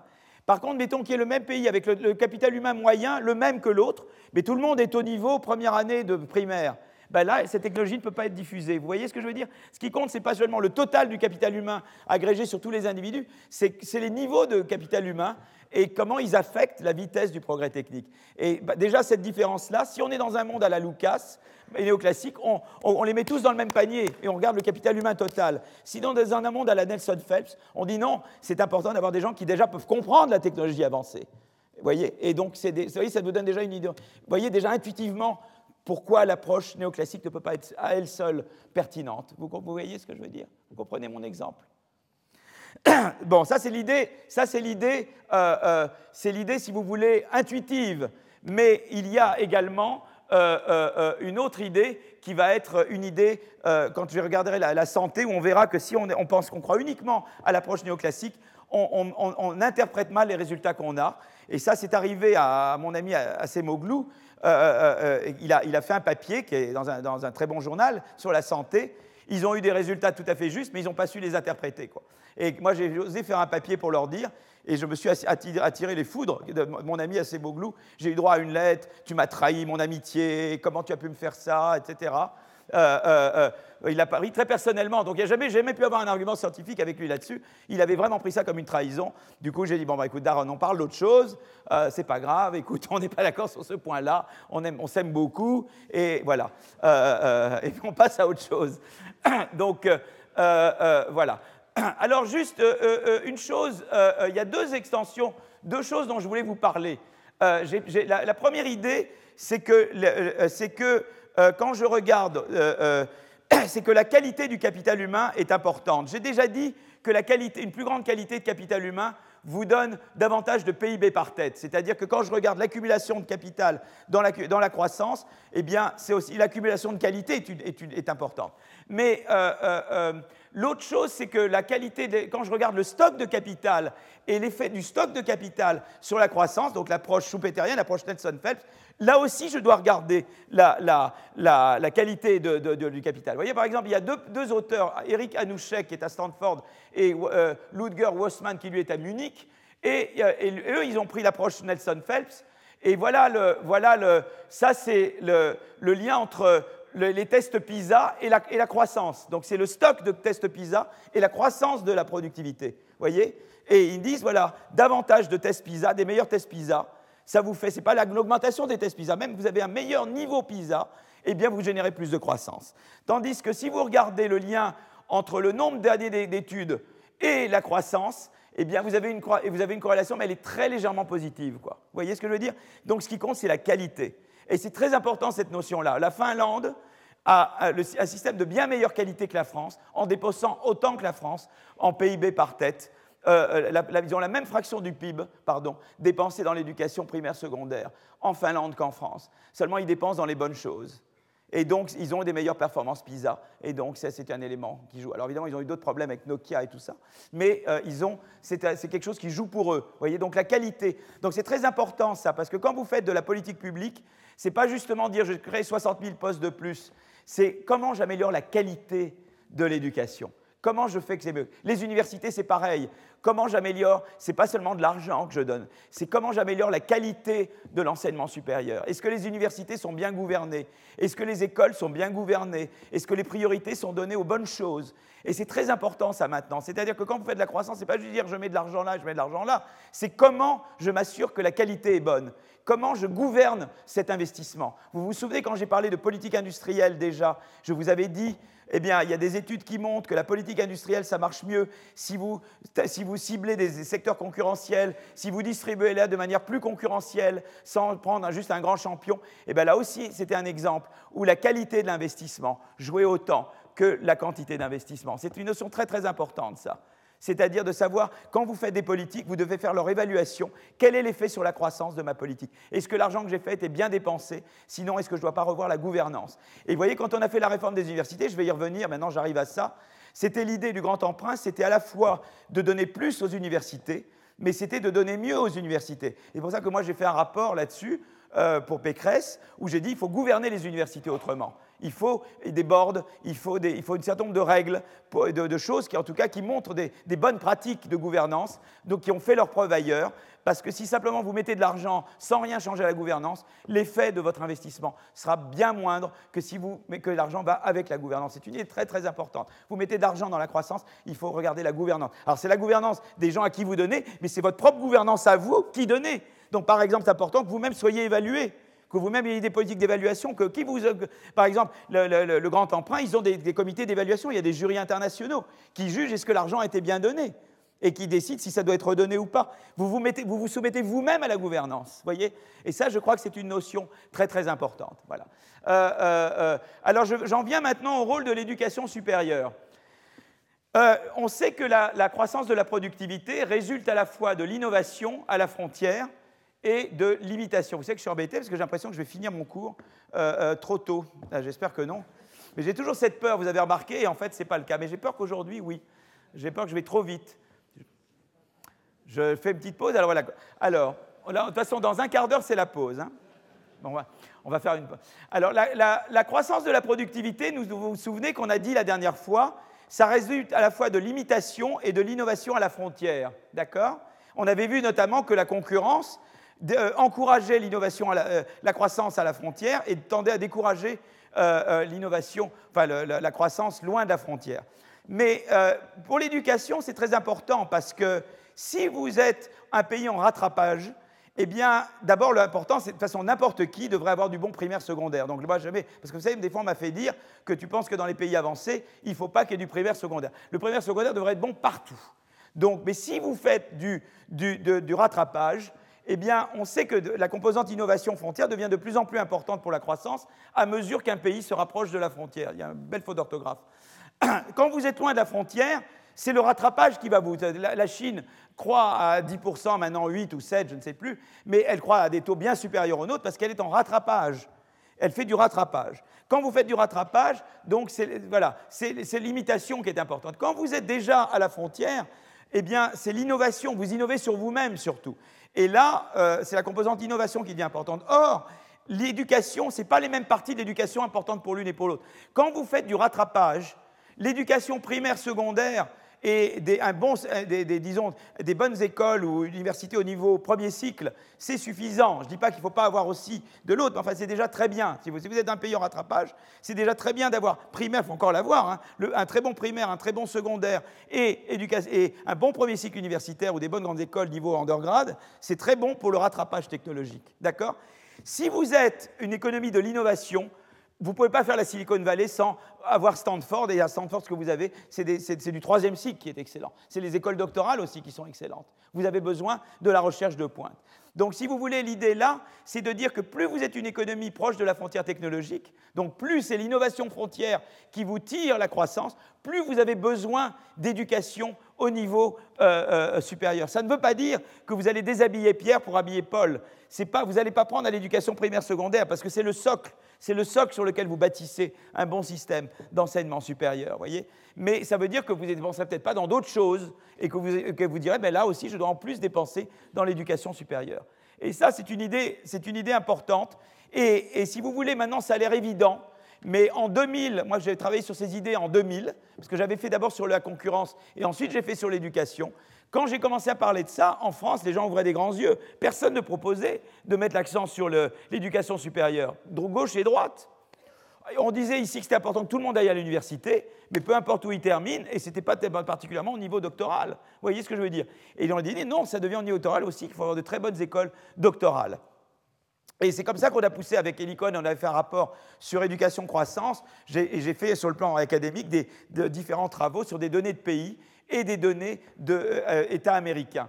Alors ça, je ne vais pas vous embêter là-dessus, mais ça, simplement ce que je vais vous le dire, ce que c'est, c'est une régression entre pays qui vous dit, euh, euh, c'est surtout les colonnes 3 et 5, la, croissance, de, la croissance du PIB euh, euh, la croissance du, de, la productivité globale des facteurs, donc c'est un peu le, PIB par tête, mais c'est un peu plus. Disons c'est la productivité, c'est le A hein, de tout à l'heure. Et bien la croissance du A, eh bien, elle est d'autant plus importante. Fraction, c'est la fraction des gens entre, en âge de travailler qui ont suivi, qui ont un degré d'universitaire. Eh bien, on voit que plus on est proximity, c'est est-ce que vous êtes proche de la frontière comme pays ou loin de la frontière? D'accord? Donc la proximité est grande pour les pays de l'OCDE, elle, est, moins grande pour les pays en dehors de l'OCDE. Eh bien, ce que dit cette, cette, régression, c'est que plus vous êtes un pays près de la frontière technologique, plus votre croissance de la productivité bénéficie d'avoir davantage de gens qui ont un diplôme universitaire. Voilà. Ça, c'est le premier. Cette régression-là, je la montre ici parce que je l'ai montrée pour la première fois à Matignon. Donc, on, faisait, on, présentait, vous savez, les rapports du Conseil d'analyse économique, ça se présente encore, d'ailleurs, toujours à Matignon. Euh, euh, et c'était devant Raffarin à l'époque. Et j'ai transformé Matignon en salle de classe. Et j'ai montré et j'ai expliqué ce que c'était des erreurs, les, régressions, les étoiles, etc. Et j'ai transformé Matignon en salle de classe. Voilà. Et donc Raffarin a appris l'économétrie avec moi un petit peu. Voilà. Il en sait autant que moi, parce que moi, j'en sais pas beaucoup de l'économétrie. Je me repose sur mes amis. Donc Raffarin en sait presque autant que moi. Mais euh, euh, donc on a, j'ai expliqué cette équation. Mais maintenant, ce qui est intéressant, c'est que tous les candidats euh, importants aux élections présidentielles disent de manière évidente il faut soutenir l'université. Mais maintenant, ça paraît évident. Mais à l'époque, personne ne le disait. Et c'est vraiment avec ces travaux-là que nous avons poussé l'idée, il faut, la France ne peut pas être un pays moderne, ne peut pas être un pays qui innove comme les autres, en dépensant quatre fois moins que les États-Unis euh, par étudiant à l'université. Ce n'est pas possible. Et donc ça, c'est venu, de, disons, de ces, de ces études pays. Euh, alors, ce qu'on a fait, je vais revenir sur le détail, j'ai fait le même genre d'études entre États américains.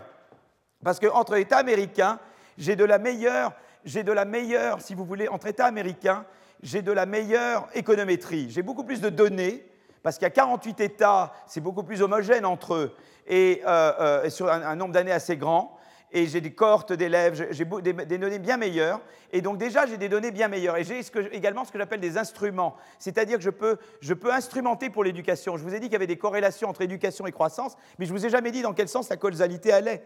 Et en fait, ce qu'on montre, c'est que la causalité va de l'éducation vers la croissance. Et ça, on a pu vraiment le faire avec les, données sur les États américains. Euh, euh, simplement, avant, avant d'y aller, en, en, manière très très simple de lire, oubliez les mobility, no mobility, mais simplement, quand je suis euh, States at the frontier, c'est-à-dire c'est des États américains proches de l'État le plus productif qui est la Californie, donc vous avez le Massachusetts, le Connecticut, ça c'est les États très productifs, dans ces États-là, investir plus en éducation supérieure, en éducation troisième cycle, c'est ça qui pousse la croissance. Quand vous êtes, l'Alabama et le Mississippi, c'est surtout dans les... Il faut investir au niveau undergraduate, au niveau premier cycle. Et ça, ça vient très très clairement. Et, donc on l'a montré, et là vraiment avec une causalité. Et donc ça, ça a corroboré. Donc j'ai commencé à le faire entre pays, dans des données de pays, mais ensuite je l'ai fait de manière plus fine, en données d'État, en, ayant vraiment un instrument. Et ça, c'était vraiment ce qui a poussé beaucoup euh, la, politique éducative.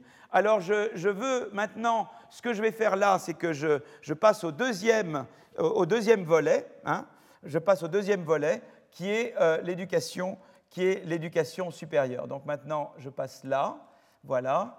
Et je commence parce que je vais très vite. Il est quelle heure là? Il est, il est 52. Donc je vais stopper dans, dans, dans 8 minutes et après on va partir. Et après, on va. Donc maintenant, c'est croissance et organisation de l'éducation supérieure. C'est vraiment toute la réforme de l'université, dont on peut parler après, euh, euh, que j'ai faite euh, ici. Voilà. Donc, eh bien, comment ça fonctionne? C'est-à-dire que les deux questions qui sont importantes sont les suivantes. Devons-nous investir davantage dans l'université et devons-nous changer la gouvernance de nos universités? Voilà. Et je vais commencer par la croissance et l'investissement dans l'éducation supérieure. Donc, je vous ai déjà montré entre pays, euh, euh, eh bien, pourquoi c'était important, plus un pays est avancé, d'investir. Je voulais quand même, avant d'arriver là, vous donner l'exemple. Vous pouvez dire, mais c'est évident. Vous voyez, le Brésil, par exemple, c'est une question très intéressante. Et je voulais m'attarder une minute sur la question du Brésil. Le Brésil, c'était un, pays avant, euh, bon, alors évidemment, maintenant, c'est plus terrible, c'est pas très bien géré comme pays. Hein. là, madame, madame, euh, madame, euh, comment s'appelle-t-elle Je n'aimerais pas être dans ses chaussures. Hein. oui, madame Oussef, elle est sur le siège éjectable, là, en ce moment. 8% de, taux d'approbation, c'est pas extraordinaire. Hein. J'espère que je ferai mieux, moi, ici au collège. 8%. voilà ce qui se passait au Brésil, disons, jusqu'à récemment, et je ne crois pas que ça ait énormément changé, ça s'est quand même un peu amélioré. Vous aviez un enseignement primaire secondaire très sous-développé, beaucoup d'analphabétisme. Moi, je me rappelle d'un conducteur de bus au Brésil, il ne savait pas lire, il regardait des signaux avec des, signes parce qu'il ne savait pas lire. Euh, euh, donc, l'illettrisme était vraiment répandu. Vous pouviez aller vous-même, enfin, je veux dire, moi, c'était il y a 15 ans. J'étais allé au Brésil, 15-20 ans, l'analphabétisme était partout. C'est très impressionnant, un pays comme le Brésil, qui est quand même développé, relativement développé, vous n'allez pas dans un brousse où il n'y a rien, et, voir que l'illettrisme est aussi présent dans le quotidien, vous voyez ce que je veux dire? Et les gens le cachent, ils ont honte. Euh, euh, et, par ailleurs, j'étais allé au département d'économie là-bas, à Rio, et j'ai dit, mais comme c'est beau, qu'est-ce que j'aimerais qu'il y ait un beau département comme ça ici, quoi? C'était presque aussi luxueux que le collège. Non, mais c'était très très beau. Donc, euh, c'était des. Et je me dis, c'est quand même étonnant. Comment ça se fait que le Brésil, euh, vous voyez, et en, raisonnant en termes de loin de la frontière, près de la frontière, c'est quand même extraordinaire. Le Brésil, qui était quand même en rattrapage, aurait dû mettre l'accent sur le primaire secondaire. Or, vous aviez du primaire secondaire très médiocre, en tout cas très inégal, et des superbes universités. Et vous alliez au Mexique, c'est pareil. Moi, Mexique, j'ai vu UNAM, la UNAM, et qu'est-ce que c'est beau. C'est en plus c'était architecte merveilleux, comment il s'appelle Niemeyer, je crois qu'il avait fait il a fait des trucs superbes. Mais, nous, on est des, nous, on est le tiers monde à côté du Mexique, les universités mexicaines. Et je dis comment ça se fait que les écoles sont si mauvaises et l'université est si bien? Eh bien, il y a une raison, c'est l'inégalité. Parce que voilà, vous avez des riches et des pauvres. Bon, là, je viens vraiment très très simple. Vous êtes un, vous êtes bon. En gros, le ça a été des gouvernements pendant longtemps qui ont été corrompus et, dans les mains des riches, d'accord? Vous êtes un riche. Vous, vos enfants, vous les mettez dans des écoles privées de toute manière. Donc, vous n'avez pas besoin qu'on dépense beaucoup dans l'école publique. Vous ne voulez pas, à la limite. Parce que vous ne voulez pas qu'on dépense dans l'école où tout le monde va aller. Vous voulez dépenser dans l'école où vos enfants vont. Et vous ne voulez pas tellement que vos enfants se mélangent aux autres. Donc, l'école publique, vous n'êtes pas pour. Donc, ces pays dépensent très peu en primaire secondaire. Par contre, l'université, vous savez que de toute façon, les autres, les enfants des autres, ils n'iront pas à l'université. Donc vous avez tout intérêt à ce que ces pays investissent dans l'université. Vous voyez, voyez la, perversité de la chose.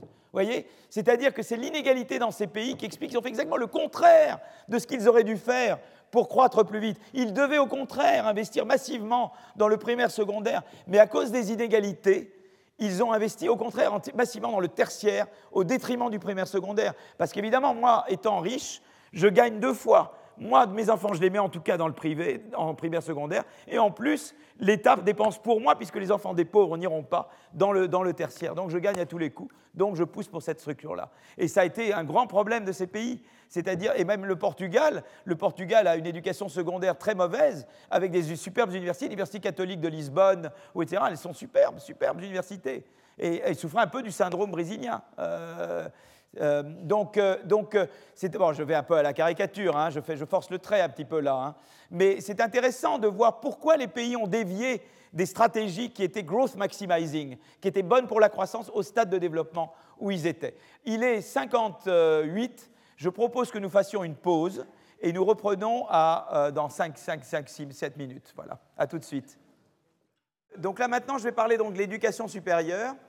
Et, euh, et, en fait, euh, je, donc où est-ce que j'ai mis mon... Voilà, j'ai mis mon...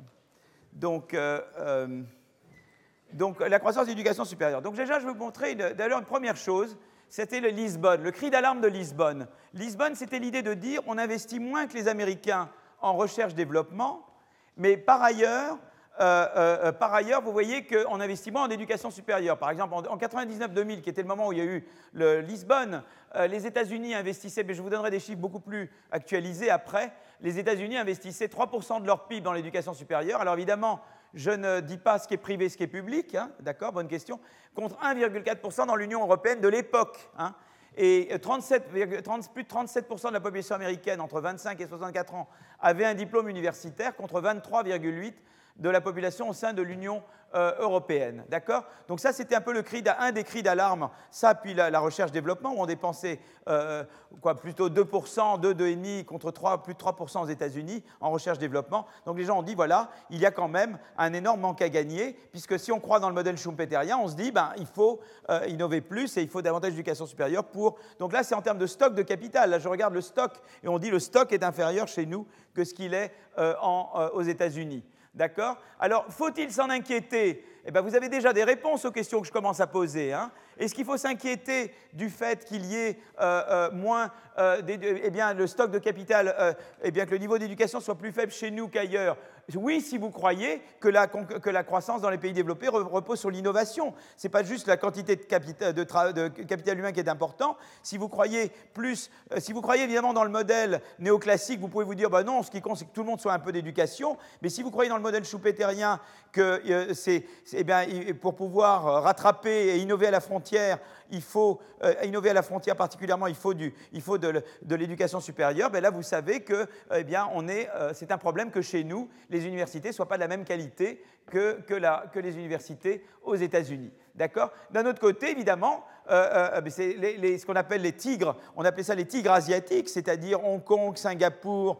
Euh, vous voyez, les, c'était, hein, il y avait Hong Kong et Singapour en particulier à l'époque, et puis et Taïwan, et puis après il y a eu la Chine. Eh bien, ont connu une forte croissance grâce à l'investissement, en investissement, en investissant dans l'éducation primaire secondaire surtout. Donc, mais ça, ça va tout à fait, c'est tout à fait en accord. C'est-à-dire, c'est ce que je vous ai dit, c'est-à-dire quand vous êtes une économie avancée, c'est important d'investir dans le, supérieur au niveau spécialement, dans le spécialement doctoral. Évidemment, quand vous êtes des pays en rattrapage, comme ces pays étaient, ils ont, ils ont, déjà connu une forte croissance en investissant dans le primaire secondaire. Mais ils ont fait quand même mieux que d'autres pays qui étaient des pays à niveau de revenus équivalent après la guerre, euh, notamment en Amérique latine, qui eux n'ont pas investi en éducation primaire secondaire, qui donc n'ont pas connu euh, les taux de croissance de ces pays-là. Alors il y a d'autres raisons qui font qu'ils n'ont pas connu les mêmes taux de croissance, mais l'éducation est certainement une raison qui explique pourquoi les pays asiatiques ont fait mieux que les autres, parce que vous aviez quand même, même en Corée, euh, vous aviez même en Corée du Sud, eh bien l'idée qu'il fallait être éduqué. Et, et d'ailleurs, je vous avais dit la dernière fois que les guerres pouvaient expliquer l'éducation. Dans le cas coréen, c'est le, fait d'être envahi par les Japonais. Ça pouvait dire que ça, ça vous a convaincu les Coréens de suivre des programmes d'éducation, exactement comme nous, après Sedan, il y a eu Jules Ferry. Après l'invasion japonaise, il peut dire que les Coréens, ils étaient archi motivés pour, euh, pour, faire pour, éduquer tout le monde. Et ça, ça a eu un bon effet sur le rattrapage des Coréens, certainement. Ça a été un des éléments euh, importants.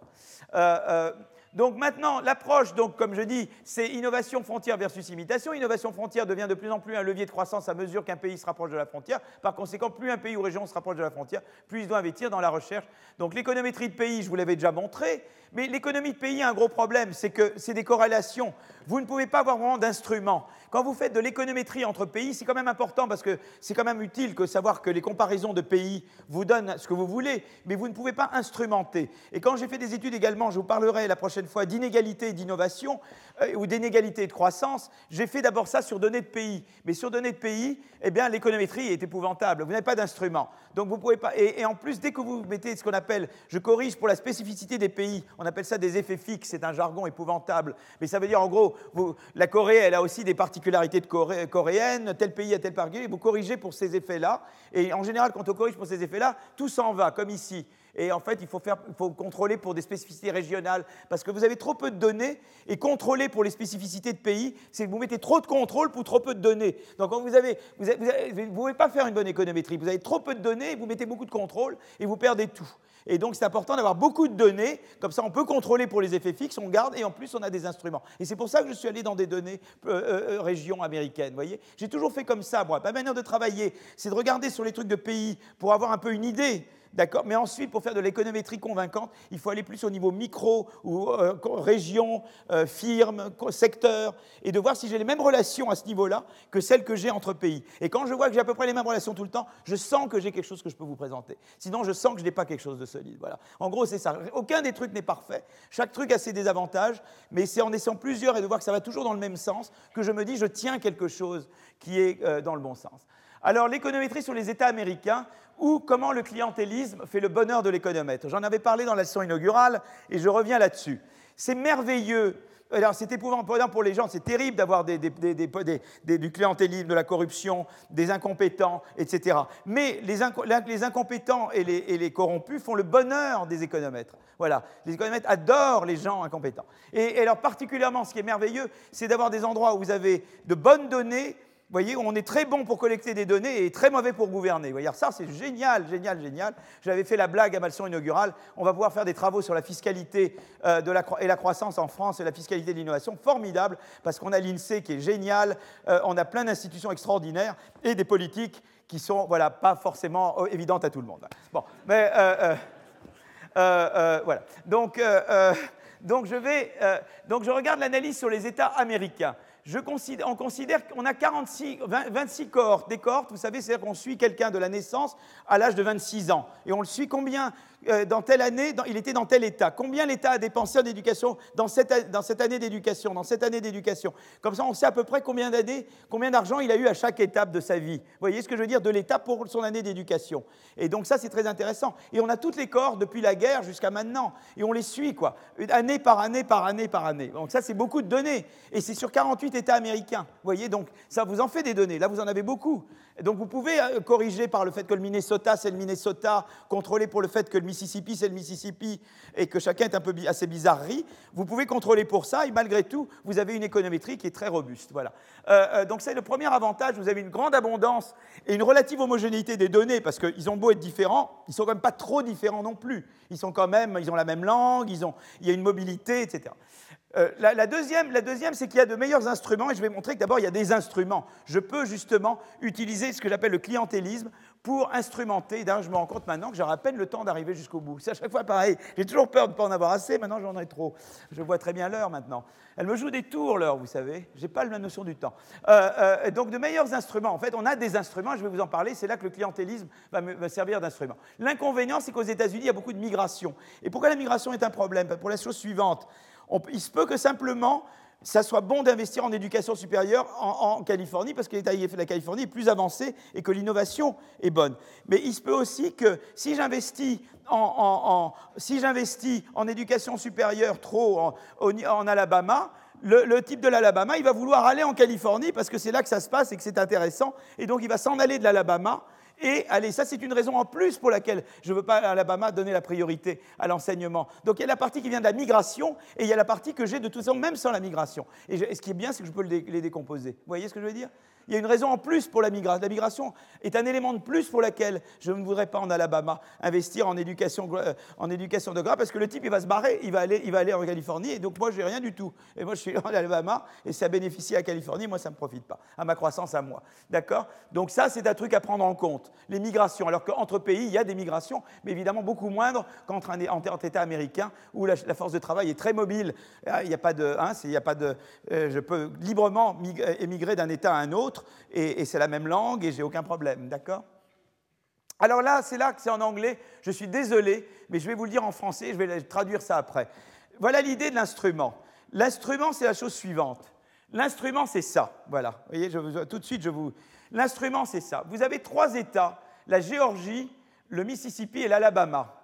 Et ça, je regarde les dépenses en, en université de recherche au niveau troisième cycle. Euh, euh, euh, c'est le nombre de milliers de dollars par, par personne dans l'État. D'accord? Combien je dépense? Et c'est très intéressant parce que jusqu'en 65, ces États dépensent à peu près pareil, un petit peu plus la Géorgie que les autres. Mais ce qui est très intéressant, c'est qu'il y a quelque chose qui s'appelle les comités d'appropriation aux États-Unis. C'est-à-dire que vous avez, vous savez, aux États-Unis, beaucoup de choses sont décidées par les États américains. Mais il y a des choses qui sont décidées au niveau fédéral. Et, au niveau fédéral, notamment, il décide des autoroutes. Vous voyez, les autoroutes aux États-Unis, enfin, les, interstates, c'est décidé au niveau fédéral beaucoup. D'accord? Et ils disent, bah, tiens, il faut construire des autoroutes en Alabama ou au Mississippi ou au machin, et ça, ils décident. Ça, c'est des choses. Mais l'essentiel de l'argent qu'ils allouent, c'est pour l'éducation, en fait, et pour l'université. Et donc, ils doivent décider où est-ce qu'ils vont les faire, les universités. Eh bien, évidemment, et c'est là qu'arrive le clientélisme. Monsieur, euh, c'est mon copain celui-là, je crois, mais Lister Hill, vous voyez, Lister Hill, Lister c'est un démocrate d'Alabama. Alors, euh, je fais à chaque fois la blague. En général, démocrate, ça a l'air plus, progressiste que républicain. Mais à cette époque-là, en Alabama, c'était pas génial, génial. Hein. Euh, c'était, vous voyez, les années euh, des civil rights, des droits, des droits civiques pas terrible. Hein. En fait, c'était presque pire, parce que les démocrates disaient pour que ce soit l'État qui décide, que les républicains à l'époque étaient pour que ce soit le fédéral qui décide. Le fédéral était quand même plus sympa en Alabama que l'État de l'Alabama. Bon, je ne veux pas vous ramener dans l'époque de l'Alabama à l'époque, c'était pas génial, génial, si vous n'étiez pas de couleur euh, blanche. Euh, euh, mais en tout cas, M. Lister Hill devient, de, Lister Hill, qui est sénateur de l'Alabama, il devient tout d'un coup, il devient à la tête du comité d'appropriation fédéral pour l'allocation des fonds fédéraux. Alors évidemment, M. Lister Hill, il veut être réélu en Alabama. Donc il veut pouvoir dire à l'Alabama, je vous ai donné quelque chose. Qu'est-ce qu'il peut donner? Il ne peut donner que ce qu'ils peuvent donner. Et même si ce n'est pas utile de donner des universités, il va quand même donner des universités. Et c'est là que le clientélisme sert d'instrument. C'est ça mon instrument. Et c'est un merveilleux instrument. Voilà. L'instrument pour l'éducation, les, collèges deuxième qui vont jusqu'à deux ans et quatre ans après le bac, ça c'est plutôt de savoir si la personne en charge de l'éducation dans l'État euh, euh, correspondant et a dans son district, parce qu'il est élu, il a ou pas euh, euh, un collège qui va deux ans après le bac ou quatre ans après le bac. Ça aussi, c'est un merveilleux instrument. Donc c'est la politique et le clientélisme qui est l'instrument. Et c'est un merveilleux instrument. Voilà, ça marche très très bien. Euh, euh, euh, on voit que dès que monsieur, ça c'est les, les, degrés, c'est-à-dire que évidemment quand monsieur Lister Hill est devenu, eh bien grâce à monsieur Lister Hill, ça a fait beaucoup plus de gens avec des, avec des degrés professionnels en Alabama par rapport au Mississippi, et alors qu'avant c'était pratiquement pareil. Vous voyez là l'Alabama est au-dessus, vient vraiment au-dessus du Mississippi, après ça redevient pareil. Donc c'est-à-dire qu'il dépense plus en éducation et ça a des effets sur les degrés, sur le nombre de diplômes délivrés. Et donc il a eu un effet sur l'Alabama, ce monsieur. Maintenant, c'était peut-être pas la meilleure allocation, c'était peut-être mieux de mettre cet argent en Californie, dans le Massachusetts ou à l'Alabama dans le primaire. Mais lui, il l'a mis là où il pouvait, qui était l'éducation, la, research education. Alors qu'en Alabama, c'était comme le Brésil, il aurait plutôt fallu éduquer tout le monde bien au niveau primaire, secondaire. Mais lui, ce qu'il pouvait donner, c'était euh, les allocations. Vous voyez, vous comprenez comment ça marche? Donc, euh, en fait, euh, alors là, je regarde l'effet sur la croissance de M. Lister Hill. Alors, euh, euh, ça, je, regarde l'effet sur la croissance d'avoir plus de, dépenses en research education. Et vous voyez que ça augmente la croissance beaucoup plus dans les États proches de la frontière, c'est la ligne bleue foncée, que dans les États loin. Pourquoi ça monte et ça descend? Parce que là, je regarde l'effet d'une augmentation temporaire. Lister Hill est resté 5 ans. Je regarde les effets sur les différentes cohortes et les cohortes s'additionnent. Le, le, haut de la courbe, c'est quand toutes les cohortes euh, euh, voyez, bénéficie de M. Minister Hill. Et puis à la fin, il n'y a, plus que les cohortes qui, étaient, euh, qui, étaient, les plus tardives. Et puis là, c'est les cohortes qui avaient presque terminé avec M. Lister Hill. Et ça, c'est toutes les cohortes se retrouvent. Toutes les cohortes qui interagissent, ou qu'elles aient commencé ou qu'elles aient terminé, elles se retrouvent en même temps. Et c'est là que l'effet sur la croissance est le plus important. Mais ce qui est important, c'est que la courbe bleu foncé, c'est dans un état proche de la frontière. les états bleu clair, c'est les états loin de la frontière. Donc investir plus en éducation, euh, supérieure, euh, recherche, ça stimule plus la croissance dans les États américains proches de la frontière. Mais là, j'ai instrumenté, c'est-à-dire que j'ai utilisé l'instrument de, de, eh bien, de la présence ou pas dans un, dans un comité d'appropriation. Et ça, c'est le contraire, c'est les, deux, ans après le bac. Vous mettez l'accent sur deux ans après le bac, eh bien, ça stimule la croissance dans un État loin de la frontière. Et là, c'est très légèrement négatif, mais en fait, c'est essentiellement zéro dans un État près, près de la frontière, parce qu'en fait, vous supposez que si vous faites ça, vous enlevez à l'éducation au niveau C'est pour ça que c'est un effet très légèrement négatif. Voilà. Et donc, si vous voyez, vous voyez les effets très différents. Et donc, il y a vraiment cet effet-là très très fort. Vous voyez, euh, je, voyez, je vois un effet très, beaucoup plus, deux fois plus important sur la croissance quand j'investis sur l'éducation recherche dans un État loin de la frontière, euh, qui est à la frontière, Mississippi, euh, je veux dire Californie, Massachusetts, que si je suis dans un État loin comme l'Alabama, Mississippi. C'est les effets beaucoup plus, l'effet est beaucoup plus euh, est beaucoup plus faible. Donc l'économétrie sur les données de pays et celle sur les États américains montre qu'investir dans l'éducation plus avancée stimule davantage la croissance de la productivité dans les pays ou États plus proches de la frontière. Inversement, se concentrer sur l'éducation primaire, secondaire et le premier cycle universitaire stimule davantage la croissance dans des pays ou États américains plus loin qui sont eux en rattrapage. Donc déjà ça c'est déjà une chose d'important et qui est voilà, une règle qui est quelque chose de, de très important. Nous en France, nous avions un système qui était comme celui-là, c'est-à-dire primaire, secondaire très bien, on avait les grandes écoles. Bon, premier cycle universitaire, pas terrible, mais enfin, disons que c'était OK pour quand on était à l'époque des Trente Glorieuses. Mais maintenant que nous avons terminé les Trente Glorieuses, nous devons nous doter d'universités qui sont très bonnes et de rapprocher les universités des grandes écoles. Et c'est là qu'est toute la réforme universitaire. Donc maintenant, j'arrive à la gouvernance des universités. J'ai encore, en fait, j'ai encore une demi-heure, j'ai un peu plus qu'une demi-heure, je voudrais vraiment arriver jusqu'au bout. Je voudrais parler de la gouvernance des universités. Alors là, je veux, la question c'est quoi? Est-ce que des universités gouvernées différemment performent différemment? En termes de performance de recherche, par exemple, en, termes d'impact sur la croissance. J'aurais dû mettre aussi en termes d'insertion sur le marché du travail, d'une dimension très importante de l'université. D'accord? Et dans le rapport que j'ai fait pour Pécresse, je parlais beaucoup également d'insertion sur le marché du travail. Euh, et puis, alors, il y a évidemment l'idée de l'autonomie des universités. Est-ce que, par exemple, je veux parler d'autonomie budgétaire, c'est-à-dire chaque université doit avoir son budget est-ce que je parle d'autonomie des ressources humaines, c'est-à-dire c'est l'université qui décide qu'elle doit embaucher, pas embaucher Il y a par exemple tout un débat à Paris, euh, en France, sur le CNU. Vous savez, le CNU qui nomme les professeurs. Moi, je suis pour la disparition du CNU. Je pense que le CNU devrait disparaître. Alors, je sais que ça pose tout un problème puisque les professeurs sont ce statut de fonctionnaire. Donc, comment on nomme un fonctionnaire? Mais je pense qu'il faut préparer le terrain pour une disparition du CNU. Ça devrait être les universités elles-mêmes qui décident qui elles veulent embaucher et pas embaucher. Pourquoi je dois avoir un comité national où en plus il y a beaucoup de lobbying? Vous savez comment ça se passe le CNU C'est-à-dire qu'on dit ah tiens tu me tu me prends pas celui-là, je te boude. Tu me prends celui-là, je te boude pas. Enfin, c'est vraiment vraiment des négociations. Euh, euh, voilà.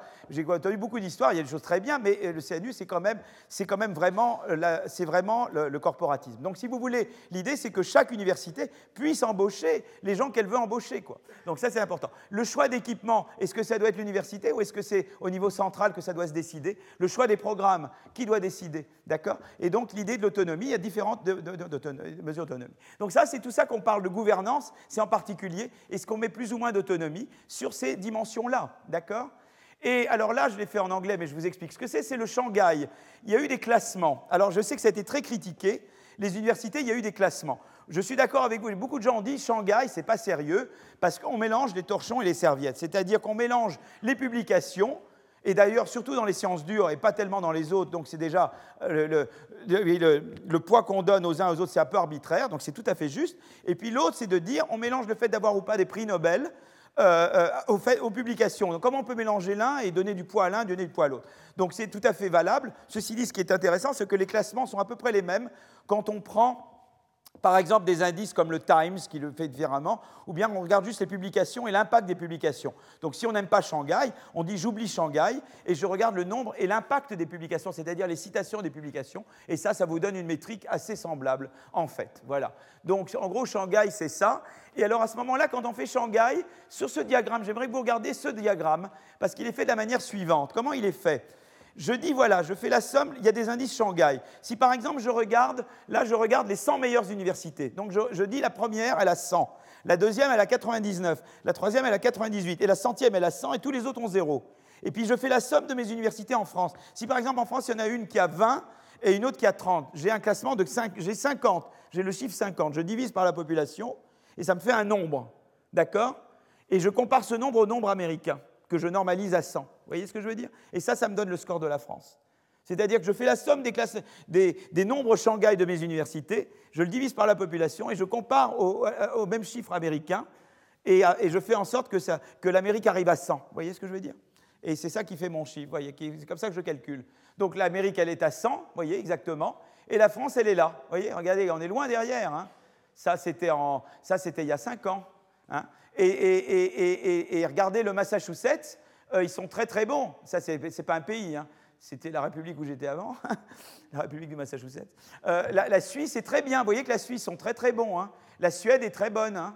Euh, là, c'est le, Royaume-Uni, donc ça, c'est un peu mieux que nous. C'est à peu près niveau US. Les Américains, les, les Royaumes-Unis pratiquement comme, les États-Unis, mais États-Unis est moins bon que la Suisse, c'est très intéressant. Hein, avec ce classement-là. Ça, c'est les meilleurs 100. Hein. Mais si je fais les meilleurs 50, là, les, Américains sortent beaucoup plus. Et vous voyez, l'Italie est derrière nous, et l'Espagne, là, on ne la voit même pas, voyez. Donc c'est intéressant de se poser cette question-là. Vous avez dit, si vous n'aimez pas Shanghai, vous pouvez faire la même chose avec les, brevets et les citations des brevets. Vous aurez le même genre de, vous aurez le même genre de classement. D'accord? Donc euh, donc c'est intéressant déjà de savoir où nous sommes. Où sommes-nous? On est là. Et pourquoi c'est important de montrer des classements? Parce que je pense beaucoup que je vous avais dit la dernière fois bon, évidemment, je vous ai parlé de la concurrence militaire pour réformer. Je pense qu'aujourd'hui, on n'a plus besoin de faire des guerres pour réformer et pour s'améliorer. Je pense que montrer des choses comme ça, ça remplace les guerres. C'est-à-dire, on est en concurrence avec d'autres et on ne veut pas être les derniers de la classe, quoi. Donc, euh, on veut, et je crois que c'est ce qu'on appelle le benchmarking en anglais, c'est-à-dire la comparaison internationale. Et je crois que maintenant, ce qui est merveilleux, c'est qu'on peut se comparer aux autres et de dire, ben voilà, je suis là, je voudrais euh, être davantage mieux classé, etc. Je crois que c'est très important. Euh, euh, alors ça, euh, c'est une figure qui vous dit la performance, c'est-à-dire sur les 100 premières. Donc je mets les, je mets les, top 100. Alors vous voyez, les top 100, les US sont là. donc quand je regarde le, 100, donc c'est-à-dire que là, j'ai fait, j'ai mis, j'ai regardé la meilleure Shanghai, je lui donne 100. La deuxième, je lui donne 99. La troisième, je lui donne 98. La centième, je lui donne, je lui donne 1. Et après, je leur donne 0. D'accord? Et je vois qu'à peu près dans les top 100, eh bien, je retrouve, ça c'est les chiffres de ce que j'avais fait tout à l'heure. Vous voyez, le, Royaume-Uni est à 86, presque autant que les Américains, et nous, la France, on est à 15. Vous voyez ce que je veux dire? On est très très loin derrière. Mais par contre, la Finlande, les, Scandinaves dans les top 100 sont pas mal, hein. les Pays-Bas sont pas mal, vous voyez ce que je veux dire? Et la Suisse, elle est devant les États-Unis. Quand on regarde les top 100, la Suède, la, la Norvège est très bien, vous voyez, c'est intéressant. Mais par contre, je peux regarder les top 50. Top 50, je regarde les très très bons. C'est-à-dire que je mets je, mets, je, mets, je donne la note 1, je donne la note 50 au meilleur, 49 au deuxième, et à partir de la cinquantième, je mets 0. D'accord? Eh bien là, vous voyez que c'est très intéressant quand je fais top 50, parce que je vois que les US, donc je les ai normalisés à 100, et je vois que là, ils sont devant tout le monde. Les États-Unis sont devant tout le monde, là. Quand il s'agit des très très très bons, vous voyez ce que je veux dire? Et, alors arrive quand même, là, le Royaume-Uni est quand même encore proche, est encore proche des États-Unis, mais vous voyez que la Suède, là, n'apparaît pas. Les, les Scandinaves n'y sont pas vraiment. Donc les Scandinaves sont assez bons au niveau 100, voyez Mais moi, j'aimerais déjà qu'on soit bon au niveau 100.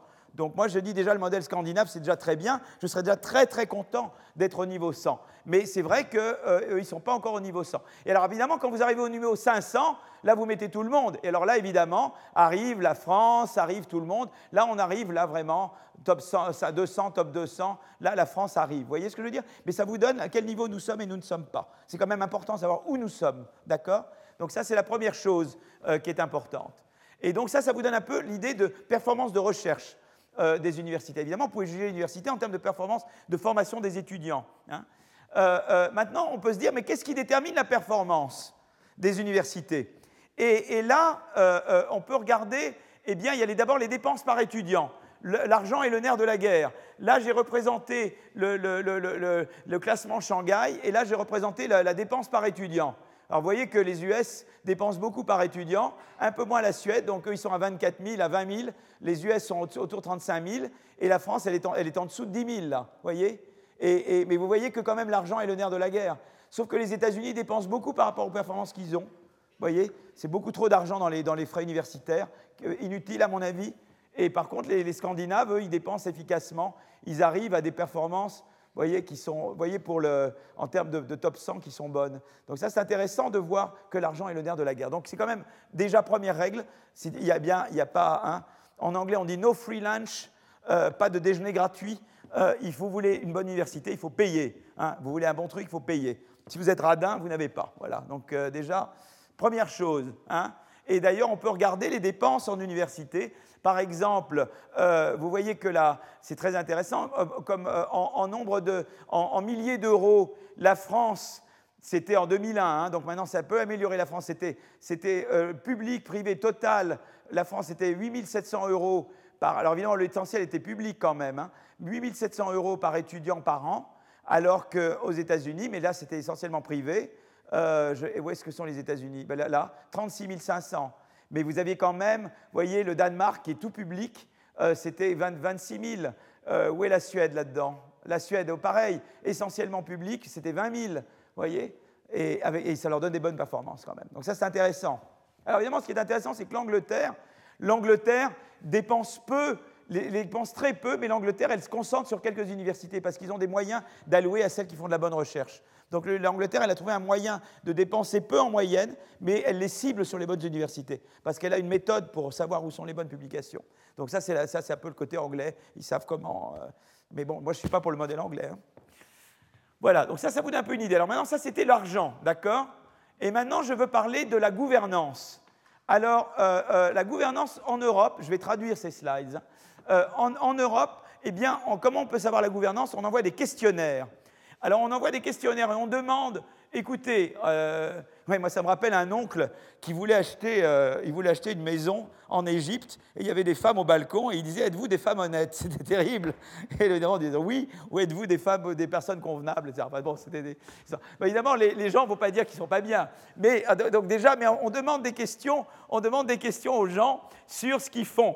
Donc, euh, est-ce que vous-même vous, vous décidez de votre curriculum? Est-ce que vous choisissez vos étudiants?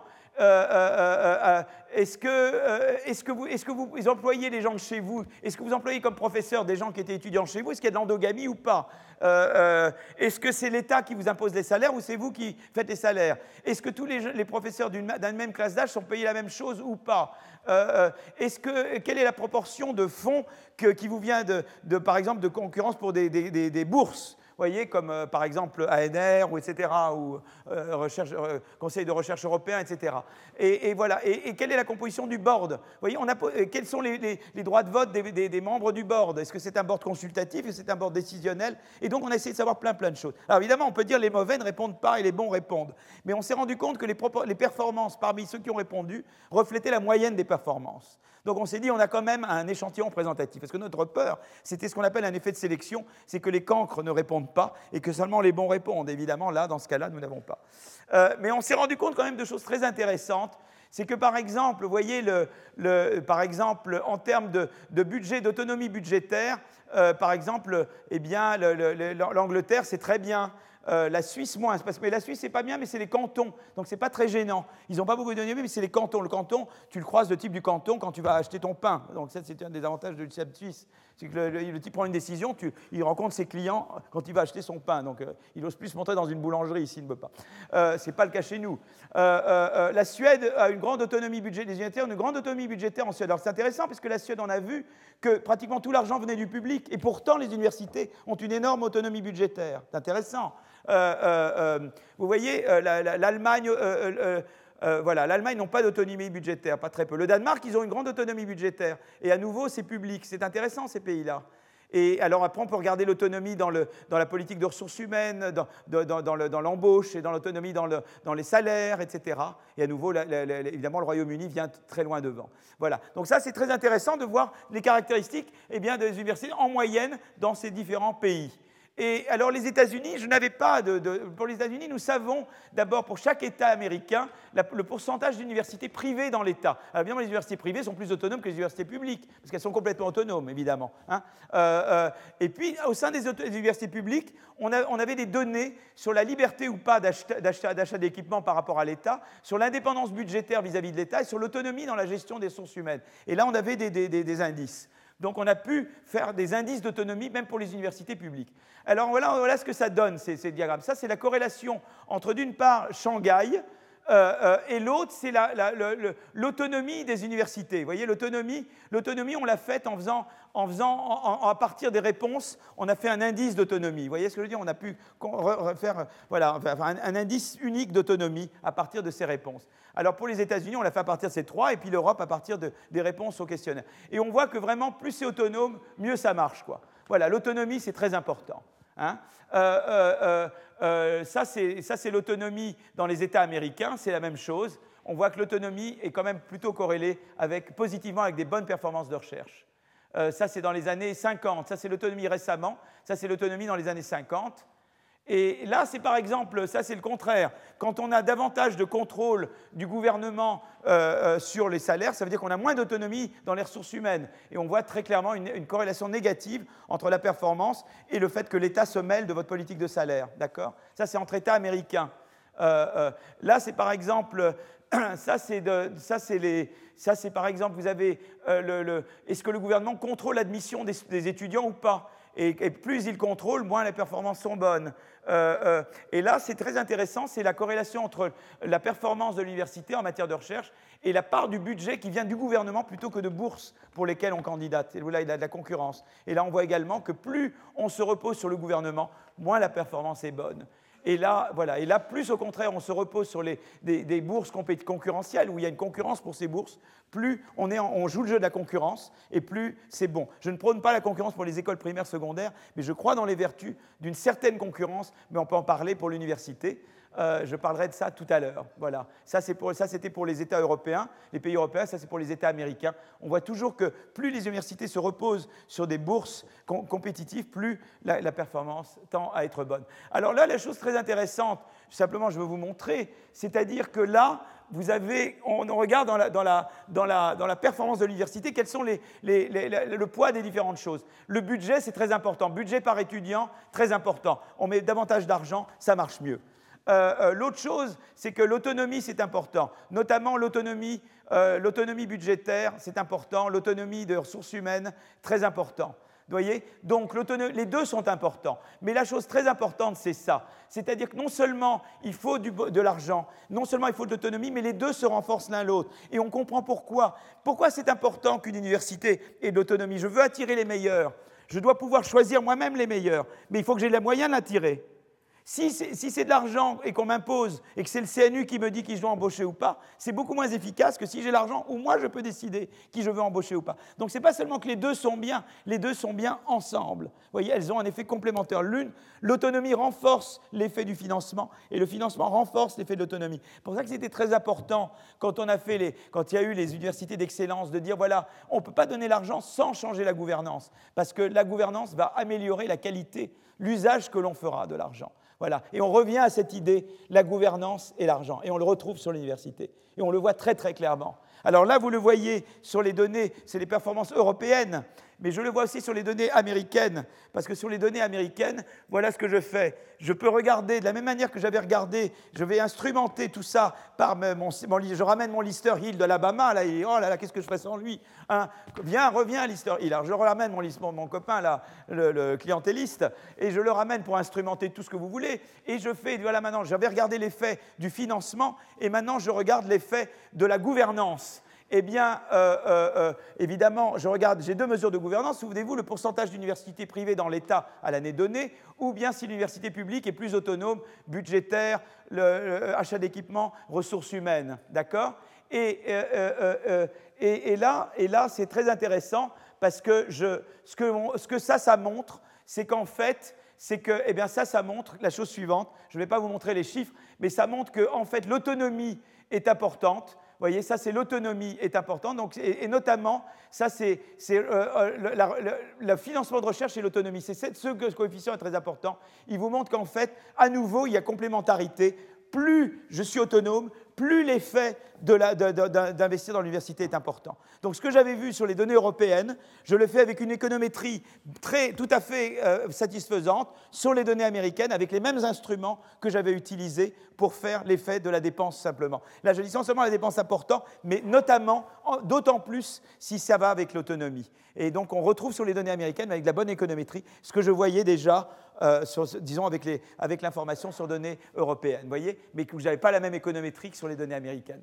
Voilà. Alors le rôle de la concurrence, c'est que là, simplement, quand il y a eu la création, vous savez, à cause de la guerre froide, on a créé la National Science Foundation, la NASA et, l'Institut de la santé, tout ça, ça a été créé au même moment, euh, euh, et c'était vraiment un peu une réponse à la guerre froide. Donc à nouveau, c'est un petit peu l'histoire que je racontais Sedan et Jules Ferry, sauf que là, été la guerre froide qui a conduit à la création aux États-Unis de trois grosses institutions qui ont soutenu la recherche fondamentale. Et c'est vraiment la guerre froide qui a, qui a poussé les États-Unis à faire ça.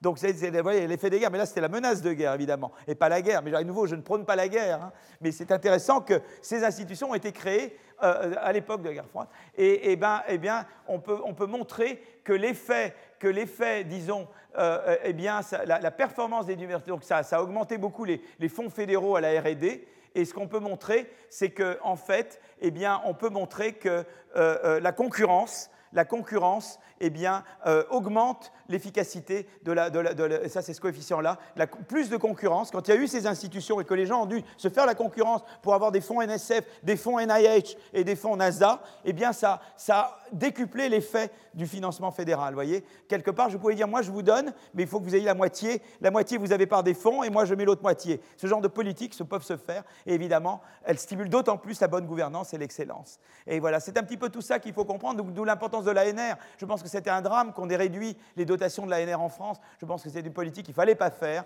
Il fallait au contraire pousser la réforme de la gouvernance et du financement des universités en même temps en soutenant l'ANR, parce que l'ANR était le moyen pour les universités de faire de la concurrence pour les fonds ANR. Ça ne veut pas dire qu'il fallait faire au détriment du CNRS et des fonds de très long terme, mais je pense que ce n'était pas là qu'il fallait prendre l'argent, ce n'était pas dans l'ANR qu'il fallait prendre l'argent, il y avait d'autres sources, je crois beaucoup dans le millefeuille territorial qu'on peut réduire en France, c'était beaucoup plus là qu'il fallait prendre l'argent que dans la pauvre ANR qui déjà n'avait pas beaucoup, qui n'avait pas besoin d'être déshabillée, elle était déjà très très déshabillée. Voilà. Donc la conclusion, c'est que la croissance dans les pays avancés bénéficie davantage d'existence d'universités plus performantes, mais la performance repose sur la combinaison entre un bon financement et une bonne gouvernance. Voilà. il me reste maintenant euh, un quart d'heure. Je voulais simplement vous parler de santé très rapidement. Euh, euh, la santé et la croissance. Donc je vous ai dit, la santé, c'est également une source de capital humain. Donc de la même manière que le niveau d'éducation joue sur le niveau de PIB par tête, je peux voir déjà le niveau de santé, le, niveau de santé, par exemple les calories, vous voyez, dans les, pays plus développés, ça correspond à des pays où les gens prennent par individu plus de calories. Alors évidemment, à nouveau, la, causalité peut aller dans les deux sens, parce que les calories font que je suis plus productif et je, produis plus, mais également parce que je suis plus riche, je peux mieux nourrir mes habitants. Et donc à nouveau là, c'est une corrélation que je vous montre, ce n'est pas une causalité, d'accord? Et là, c'est l'espérance de vie. Les pays plus avancés ont une espérance de vie plus élevée, d'accord? Donc je veux maintenant, parce que me reste un quart d'heure, je veux simplement vous revenir au débat. Euh, vous êtes mort ou pas encore? Vous n'êtes pas mort? Bon, c'est génial, vous êtes formidable, vous avez une patience, vous êtes vraiment formidable, vraiment. Euh, je vais tout de suite vous montrer affichage et je vous montre euh, mode lecture, mode plein écran. Voilà, voilà. Alors c'est en anglais, mais ce n'est pas grave parce que je vais vous montrer des, des figures. Ce que je veux dire, c'est la chose suivante. Donc la santé et la croissance. C'est très normal de penser que la santé, c'est comme l'éducation, d'accord? Et on a vu déjà que la santé, c'est un facteur de production. Hein, d'accord On a vu qu'un niveau de santé plus grand vous donne un niveau d'output plus grand. Donc on pourrait dire une augmentation de la santé devrait vous donner une augmentation plus grande de l'output, de la même manière qu'une augmentation de l'éducation. Mais de la même manière, ça c'est l'approche néoclassique, euh, Lucas, mais je peux également avoir l'approche choupéterienne de dire un meilleur niveau de santé est bon pour la croissance parce que si les gens sont tous malades, ils ne peuvent pas ingurgiter les technologies modernes et faire du rattrapage technologique. Tandis que si tout le monde est en bonne santé, si par exemple personne ne voit rien, on ne peut même pas voir les technologies qui arrivent. Voyez, Donc ça, c'est du stock de capital qui vous donne de la croissance, d'accord?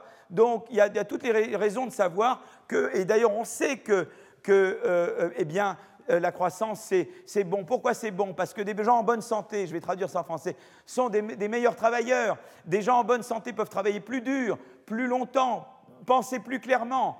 Euh, euh, et puis également, la santé, eh bien, quand vous êtes en bonne santé, vous vous éduquez davantage.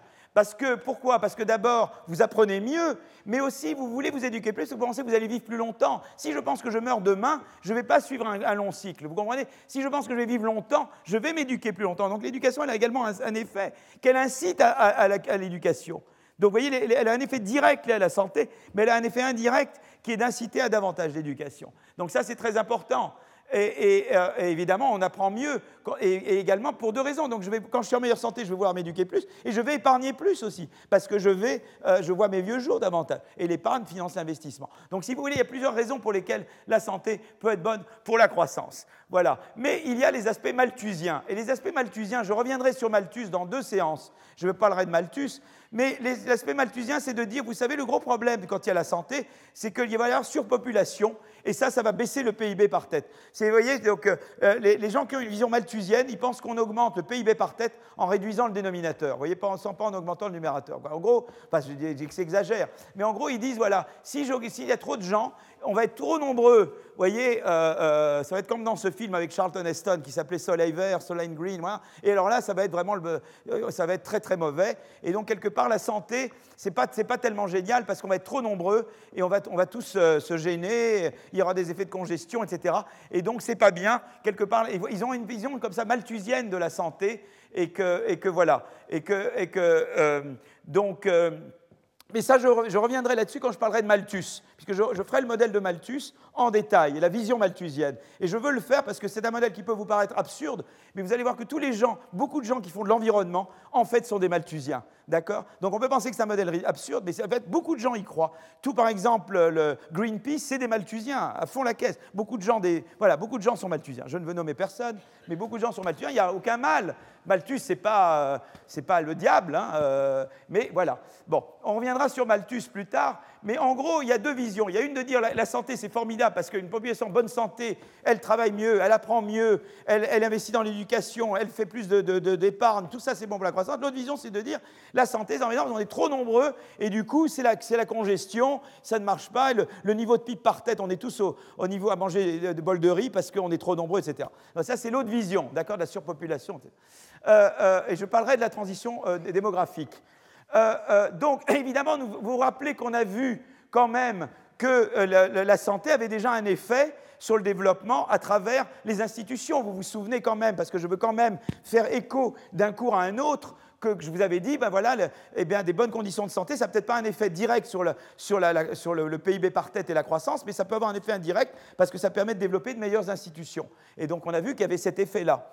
Mais euh, je ne veux pas passer longtemps, mais je veux en gros vous donner euh, euh, l'idée suivante, et c'est ça l'idée que je veux vous montrer. Je ne veux pas rentrer dans des équations, je vais juste vous montrer la chose suivante.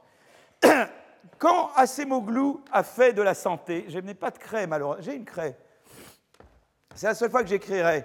Quand Acemoglu a fait de la santé, il a dit voilà, il a dit l'augmentation de Y, c'est alpha, l'augmentation de la, de la, LE, c'est life expectancy, c'est l'espérance de vie. Vous voyez ce qu'il a fait?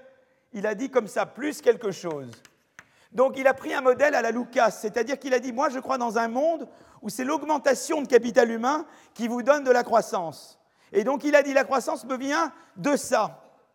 Et il a regardé, quand il a fait ça, il a vu, il a vu, et, et c'était ça ma grosse bagarre avec. C'était terrible, vous savez, il a mis trois ans à me pardonner. Hein. C'était affreux. Quand je pense à ça, je suis traumatisé, vous savez. Terrible, hein Voilà. Euh, euh, voilà. Il a vu ça. Vous voyez ce qu'il a vu? Il a vu que si je représentais la croissance de la, de la, de la, en, régression de pays, euh, mais contrôlée pour les effets fixes, d'accord Je ne viens pas dans les, les problèmes. Il a mis à droite la croissance de la life expectancy, le delta LE, et il a mis en ordonnée la croissance du PIB par tête, et il a vu que c'était décroissant. Et lui, il a dit, mais je sais pourquoi, c'est un effet malthusien. D'accord? Donc le résultat qu'il avait été parfaitement juste, seulement il l'a interprété comme ça. Et c'est là qu'il a eu tort, c'est là son erreur, voyez?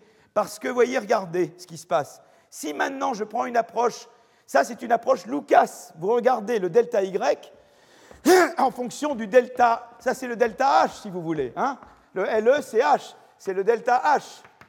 Vous regardez delta Y, alpha, delta H. Mais vous pourriez faire autrement, vous pourriez prendre une approche Nelson Phelps, qui est de dire comment Y augmente avec le H. Et là, regardez, ah, ça augmente. Alors maintenant, vous voulez conseiller les gouvernements en santé. Qu'est-ce que vous leur dites? Ah, mais vous savez, ça dépend du vent, comme dirait Fernand Reynaud. Hein. si je fais, si je suis l'approche de M. Tartampion 1, je trouve que ce faut pas. Et si je suis l'approche de M. Tartampion 2, je trouve qu'il faut. Donc là, on a vu qu'il avait du négatif. Et là, on a vu qu'il avait, hein, je fais, euh, je sais pas, moi je l'appelle bêta, euh, vous embêtez pas le grec, là je fais un peu de grec. Vous savez qu'il y a quelqu'un qui me disait, chaque fois qu'on utilise une lettre grecque, on donne 50 euros, 50 centimes à la Grèce, il n'y a plus de problème de dette grecque. Voilà. Et là, on trouve que c'est positif. Oh là là, alors qu'est-ce qu'on fait? Qu'est-ce qu'on fait hein? Alors voilà. Eh bien, là, où la vérité, c'est que le bon modèle, c'est un modèle où il fallait les deux. Il fallait que M. Acemoglu, il écrive alpha 1. Ça vous embête que je mette des 1 Tiens, je vais mettre des petits A. A1 delta H, delta LE, si vous voulez. Hein, D'accord Plus A2 E0, LE0, l'initiale, d'accord Il aurait dû mettre les deux trucs, le niveau et l'augmentation. Il aurait dû mettre les deux choses. et il n'en a mis qu'une. Et alors là, bon, je sais que pour certains, ça va paraître étonnant, mais vous allez comprendre l'erreur d'interprétation, parce qu'il a trouvé du négatif. Il avait raison, ce qu'il a trouvé là, vous le reproduisez, vous trouvez comme lui du négatif. Mais pourquoi? Est-ce que c'est la raison malthusienne? Et la réponse est non. Il n'a pas vu d'où ça venait. Et pourquoi il n'a pas vu d'où ça venait? Parce qu'en fait, il y a ça. Regardez. Ah, je vais vous le trouver là. Regardez. Oh, comme c'est beau. Regardez. C'est la, la convergence dans les. C'est la convergence c'est-à-dire que malheureusement le delta LE, vous voyez, regardez, le delta LE, il se trouve que c'est quelque chose comme ça. C'est-à-dire que plus vous êtes, plus vous partez d'un niveau initial d'espérance de, vie, moins votre espérance de vie va augmenter, c'est évident. C'est évident. Hein Donc il y a ce phénomène, vous le voyez là. Là, vous avez en abscisse voilà, j'ai 8 minutes, mais je veux tout faire là parce que c'est trop beau ou trop, trop, horrible pour vous, je ne sais pas. Le, je, voyez, regardez, là, plus votre niveau initial, votre LE0 est grand, plus votre delta LE est petit. Et, c'est là qu'il a fait l'erreur parce que, voyez, regardez, tout le truc maintenant vient de là. C'est-à-dire qu'en en fait, la vraie, le vrai modèle, c'est celui-là. Et, quand, et voyez, on voit bien d'ailleurs la, convergence en espérance de vie. Regardez en 1960, la life expectancy dans les pays en développement était de 44 ans. Elle, augmente de 19 elle augmente elle augmente de 19%. L'espérance de vie dans les pays développés augmente de 9%. Il y a bien eu un rattrapage partiel, en tout cas, en espérance de vie, plus important que le rattrapage, en, parce que les vaccins se sont diffusés. Le rattrapage en espérance de vie était plus important que le rattrapage en, en revenus. Et, c'est ça qu'ils n'ont pas vu. Parce que si on regarde ça, eux, ils n'ont fait que le delta LE. Alors faisons comme si c'est du delta LE. Qu'est-ce que je fais? Ça, ça veut dire que LE0, ça veut dire que c'est euh, euh, euh, eh bien, A sur B moins hein, LE0, donc j'ai bêta derrière, c'est moins delta LE0 sur B. OK voilà. Et donc, qu'est-ce qui s'est passé? C'est que lui, il n'a pas regardé. Acemoglu n'a pas vu ce terme. Mais ce terme, il était là. Et il était relié comme ça avec le delta LE. Donc, en fait, l'effet de convergence est inclus là-dedans. Vous voyez Parce que ça, si je mets tout comme delta LE, ça fait, euh, ça fait A moins euh, A0 sur B euh, delta LE, plus des, plus, des, plus des constantes. Donc lui, ce qu'il a estimé, c'est ça, mais bien sûr que ça, ça pouvait être négatif. Vous voyez qu'il y a un moins là, mais parce qu'il a mis l'effet de convergence. Vous comprenez? Il a cru que c'était du malthus, c'était de la convergence qu'il obtenait. Et d'ailleurs, la preuve, c'est que quand vous mettez les deux choses, quand vous régressez juste, sur, comme a fait Acemoglu, vous trouvez que c'est, euh, quand vous régressez comme lui, vous trouvez que c'est négatif. Quand vous faites juste du Nelson Feld, vous trouvez que c'est positif. Quand vous régressez sur les deux, les deux deviennent positifs, voyez? Et à ce moment-là, vous rétablissez. C'est très important. Pourquoi c'est important ça? Parce que moi, je suis en train de conseiller, Obama veut convaincre les électeurs américains. Est-ce qu'il faut investir en santé? Eh bien, il peut leur dire, oui, c'est bon pour la croissance, c'est un investissement comme l'éducation. Donc, c'est bon pour vous. C'est-à-dire que vous, vous investissez pour vous-même. Si on, je suis dans un monde où la santé est mauvaise pour la croissance, mais on sait que c'est quand même bien pour soi, on n'a quand même pas le même poids politique que si on peut dire, non seulement d'abord c'est éthique d'investir dans la santé, mais en plus c'est efficace économiquement, vous créez de la valeur. Et là, c'était un débat très important. Est-ce que la santé crée de la valeur? Mais oui, au même titre que l'éducation. Et si vous ne l'avez pas vu, monsieur, mes amis, c'est que vous aviez le mauvais modèle, vous vous êtes concentré sur le Lucas, en fait que le bon modèle est une combinaison des deux, et là vous auriez vu tout de suite que la santé était bonne pour l'éducation. Pourquoi je vous montre ça? Parce que je vous avais dit au début, il y a ces deux approches. En fait, il faut avoir une approche qui mélange les deux. Et c'est, par empiriquement vous, vous réalisez l'importance relative des deux choses. Si vous ne prenez qu'un modèle, vous biaisez et, vous, vous, empêchez d'interpréter correctement un résultat. C'était le même résultat, il avait raison, leur régression était juste, le moins 0,81 était juste, mais ils n'ont pas su l'interpréter. Ils l'ont interprété comme un effet malthusien, alors que c'était l'effet de la convergence en espérance de vie. Et là, vous pouvez dire, ben, la santé, M. Obama peut dire, j'ai raison de faire un parce que c'est bon pour la croissance de mon pays, ça crée de la valeur au même titre que l'éducation ancrée. Et donc, c'est une activité qui doit, où il faut investir. Voilà, je parlais de ça parce que voilà un débat politique très important. Et vous voyez comment, en ayant une interprétation fausse, on peut donner des recommandations, ou, disons, qui ne sont pas les bonnes recommandations, ou en tout cas ne pas être. Voilà, je voulais juste. Je suis maintenant. je, je dois m'arrêter là. Vous n'en pouvez plus de moi. Et donc, on se verra dans une semaine. Merci. Retrouvez tous les contenus du Collège de France sur www.colège-2-france.fr.